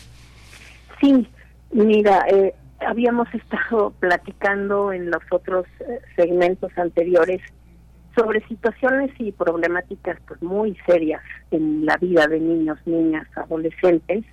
Eso me parece muy relevante, no perder nunca de vista lo difícil que son los entornos en los que se desarrollan los niños, pero justamente por eso me parece también muy necesario, muy urgente poner en, en el otro lado de la moneda la, la mirada en esos espacios, en estas cuestiones que también ayudan a construir eh, otro tipo de entornos donde sí es posible el ejercicio de derechos. Y creo que el juego, pues este, como todos nosotros lo podemos ver, reconocer, donde quiera que, que estemos, puede ser en las ciudades, en los pueblos, en, en los patios de recreo de las escuelas, en todas partes, eh, y que además, bueno, es un, eh, es un igualador social porque pues en todas las culturas, en todos los niveles económicos y las comunidades, pues los niños, las niñas juegan. Y es muy importante entender la relevancia que ese juego tiene en el desarrollo y en la vida de los de los niños y las niñas está presente en cualquier edad también en cualquier etapa de desarrollo pero es particularmente importante eh, el, el, juego en los primeros años de la vida. Sabemos eh, aunque es difícil no eh, tener una definición toda, todos los teóricos que trabajan este tema lo, encuentran, lo encuentran muy complejo pero vemos que hay cosas que le son eh, muy importantes dentro de este este contexto de, relación que significa el juego por decía por la cuestión que tiene que ver con el aprendizaje y el desarrollo pero sobre todo porque tiene una característica muy importante que es la capacidad de acción de los niños y el control de la experiencia. Es decir ellos deciden son realmente agentes de, la, de, de su propio eh, juego, de su experiencia, toman decisiones eh, y deciden, definen los límites de esa de ese el momento que, que significa el, el juego. El juego sabemos que es provechoso en tanto que a los niños les ayuda a dar sentido al mundo que les rodea y también a descubrir el significado de una experiencia conectándola con algo que ya sabían desde antes o también eh, donde pueden ir empezando a probar sus hipótesis de las cosas, qué tiene que ver con qué, cómo es que se va haciendo toda esta esta interpretación de lo que sucede alrededor de, ese hecho que es jugar. Por supuesto, también el juego es divertido, eh, no solamente los niños, también podemos verlo los adultos, vemos no este este efecto que tiene el juego en, en, en el en divertirse, en reírse, y aunque obviamente no todo en el juego es, es maravilloso, porque también nos presenta frustraciones, también nos presenta retos de ponernos de acuerdo, de coincidir en, en las necesidades, justamente en eso reside una de las características muy importantes que es socialmente interactivo y que permite desarrollar también eh, estas eh, habilidades sociales que pues son súper necesarias en nuestros entornos y en nuestra vida todo el tiempo. Eh, creo que se puede también eh, tener como muy en cuenta justamente esta esta posibilidad que tenemos los adultos en acompañar, en ser parte del mundo que crea un niño, que imagina un niño en el juego, como una manera también de hacernos más competentes para estar con ellos, para seguir el flujo de lo que ellos proponen como una parte muy, muy importante de aprender eh, a, favorecer esa agencia de parte de niños, niñas y también de adolescentes cuando todavía tienen ganas de jugar con los adultos, las adultas que les rodean.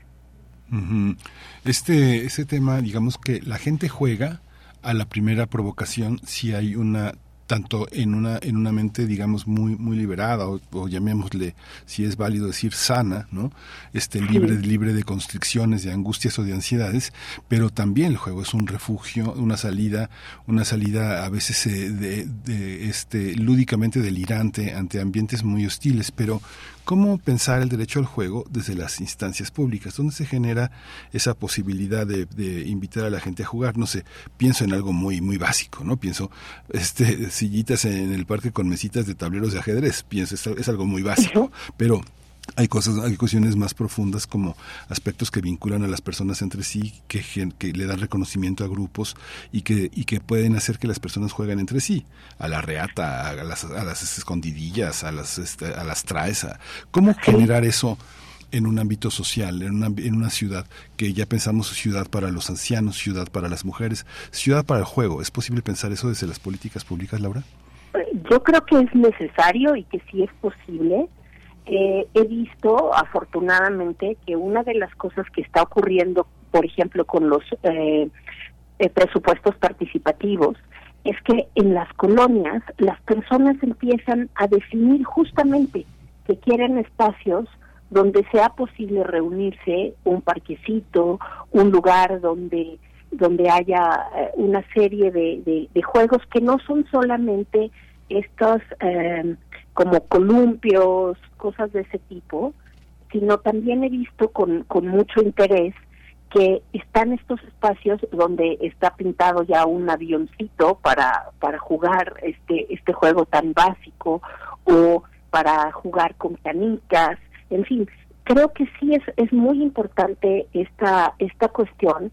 Y también creo que dentro de, del propio espacio de las escuelas el incorporar muy sistemáticamente el tema del aprendizaje a través del juego y ayudar a los padres y a las madres a tener espacios de interacción con sus hijos que no estén solo mediados por el hecho de que eres el que al que le toca revisar la tarea, sino que también los padres y las madres puedan destinar, aunque sea un ratito, a sentarse a jugar con sus hijos, con sus hijas, creo que eso puede hacer una diferencia.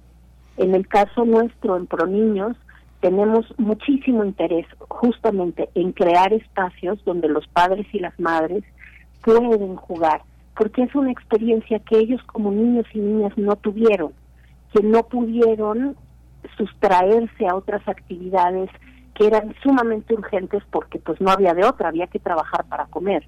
Pero creo que sí, que es muy importante que en la esfera pública se tenga en cuenta que jugar es sumamente sanador y sumamente constructor de unas relaciones mucho más horizontales. Sí, y esta, y esta visión pues ya nos la dejas de, tarea pues para pensar, para pensar también el papel de la escuela, el papel del trabajo, el papel de las guarderías, el papel de este de la, de la persona que subrogamos a veces la atención y el cuidado de nuestros hijos, de nuestros sobrinos, de la gente que nos rodea y que son y que son infantes y que están generando una posibilidad de juego este pues que pues uno espera como sociedad que nos que nos asombren las maneras de jugar inéditas que ojalá y estén presentes entre nosotros. Muchas gracias Laura, muchas gracias Laura Alvarado, directora y fundadora eh, de Fundación Pro Niños de la Calle. Pues nos dejas buena tarea. Muchas gracias. Nos escuchamos en 15 días, Laura. Gracias a ti. Hasta luego. Hasta luego. Ya son las nueve con 59 minutos eh, de esta de esta mañana.